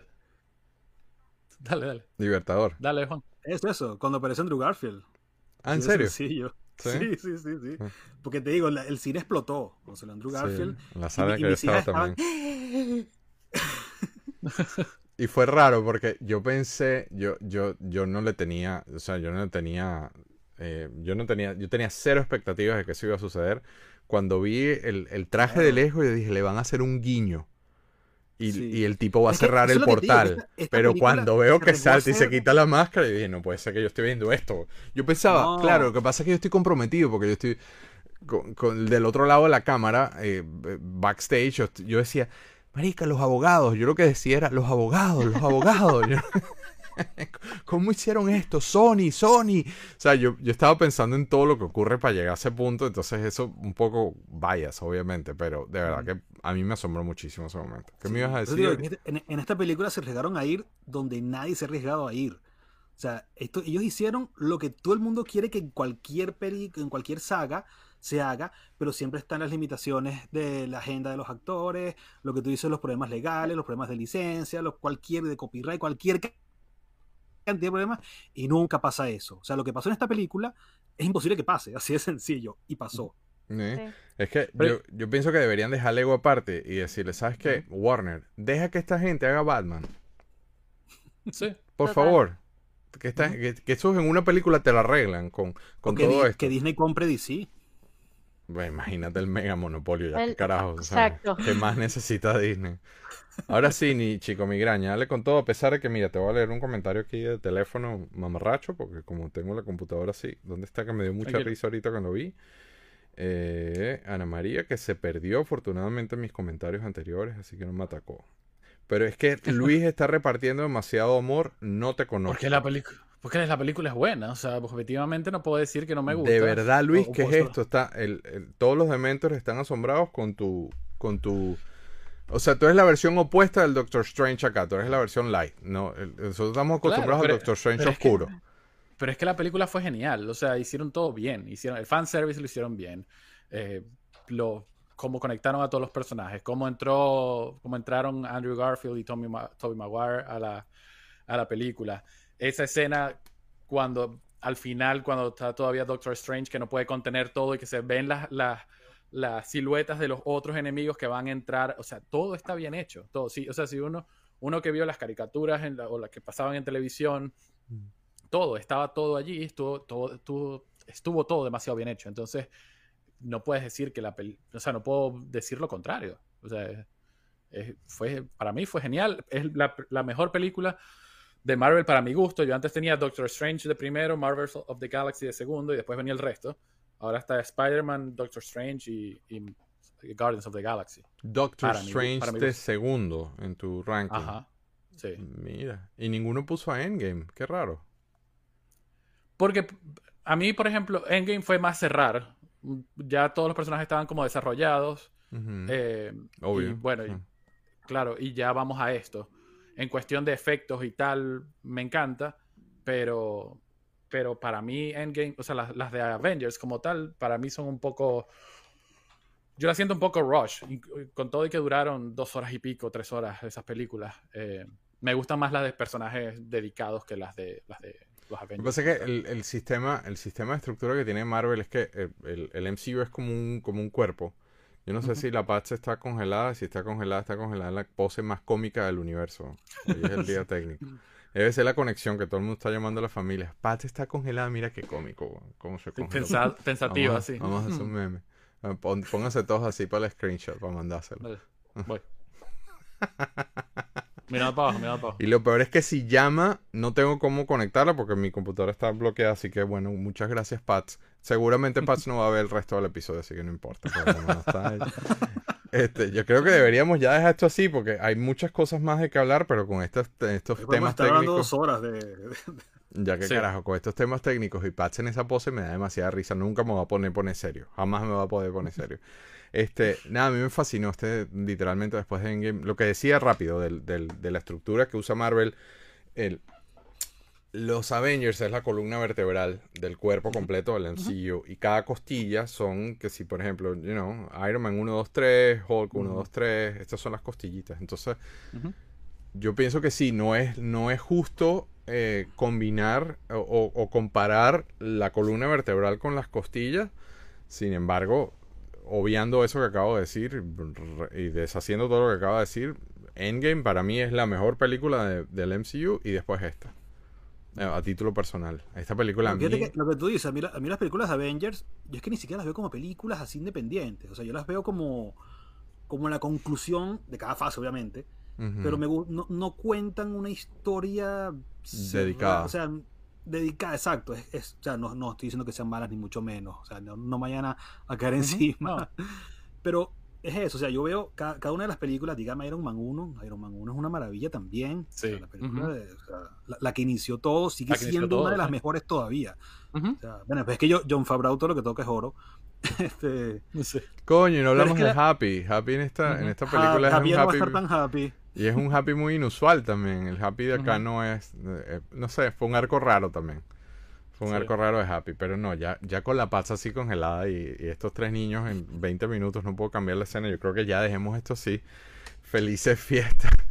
Feliz Sol Invicto. Eh, obviamente los chi el- Joad Jiménez no estuvo invitado en este episodio porque como se enteró que vamos a hablar de Boba Fett, dijo, no, no, no, no, no, paso, paso con Marvel y él es el chico Star Wars. Entonces Joad Jiménez de la legendaria, ex vocalista de la legendaria banda Arcángel en Venezuela antes de, de que pusieran al otro señor, este Centurión y otras de las bandas legendarias con las que él, y de paso estuvo en el juicio Obi-Wan y ha estado en Galaxia de Plástico con nosotros, gran amigo de la casa, va a estar en el próximo episodio hablando duro de Boba Fett, la pose de Pat, no puedo, este Ana María, Yo enciclopedia de Star Wars. sí, Ana María, te perdiste unos comentarios suaves, está ahí con las suegras gringas, te perdiste unos comentarios que hice que sé que no te van a, no te van a gustar. Muchísimas gracias por todo. Bueno, Guillermo de Witcher se despide hasta Mejor conocido como la mamá de Legolas.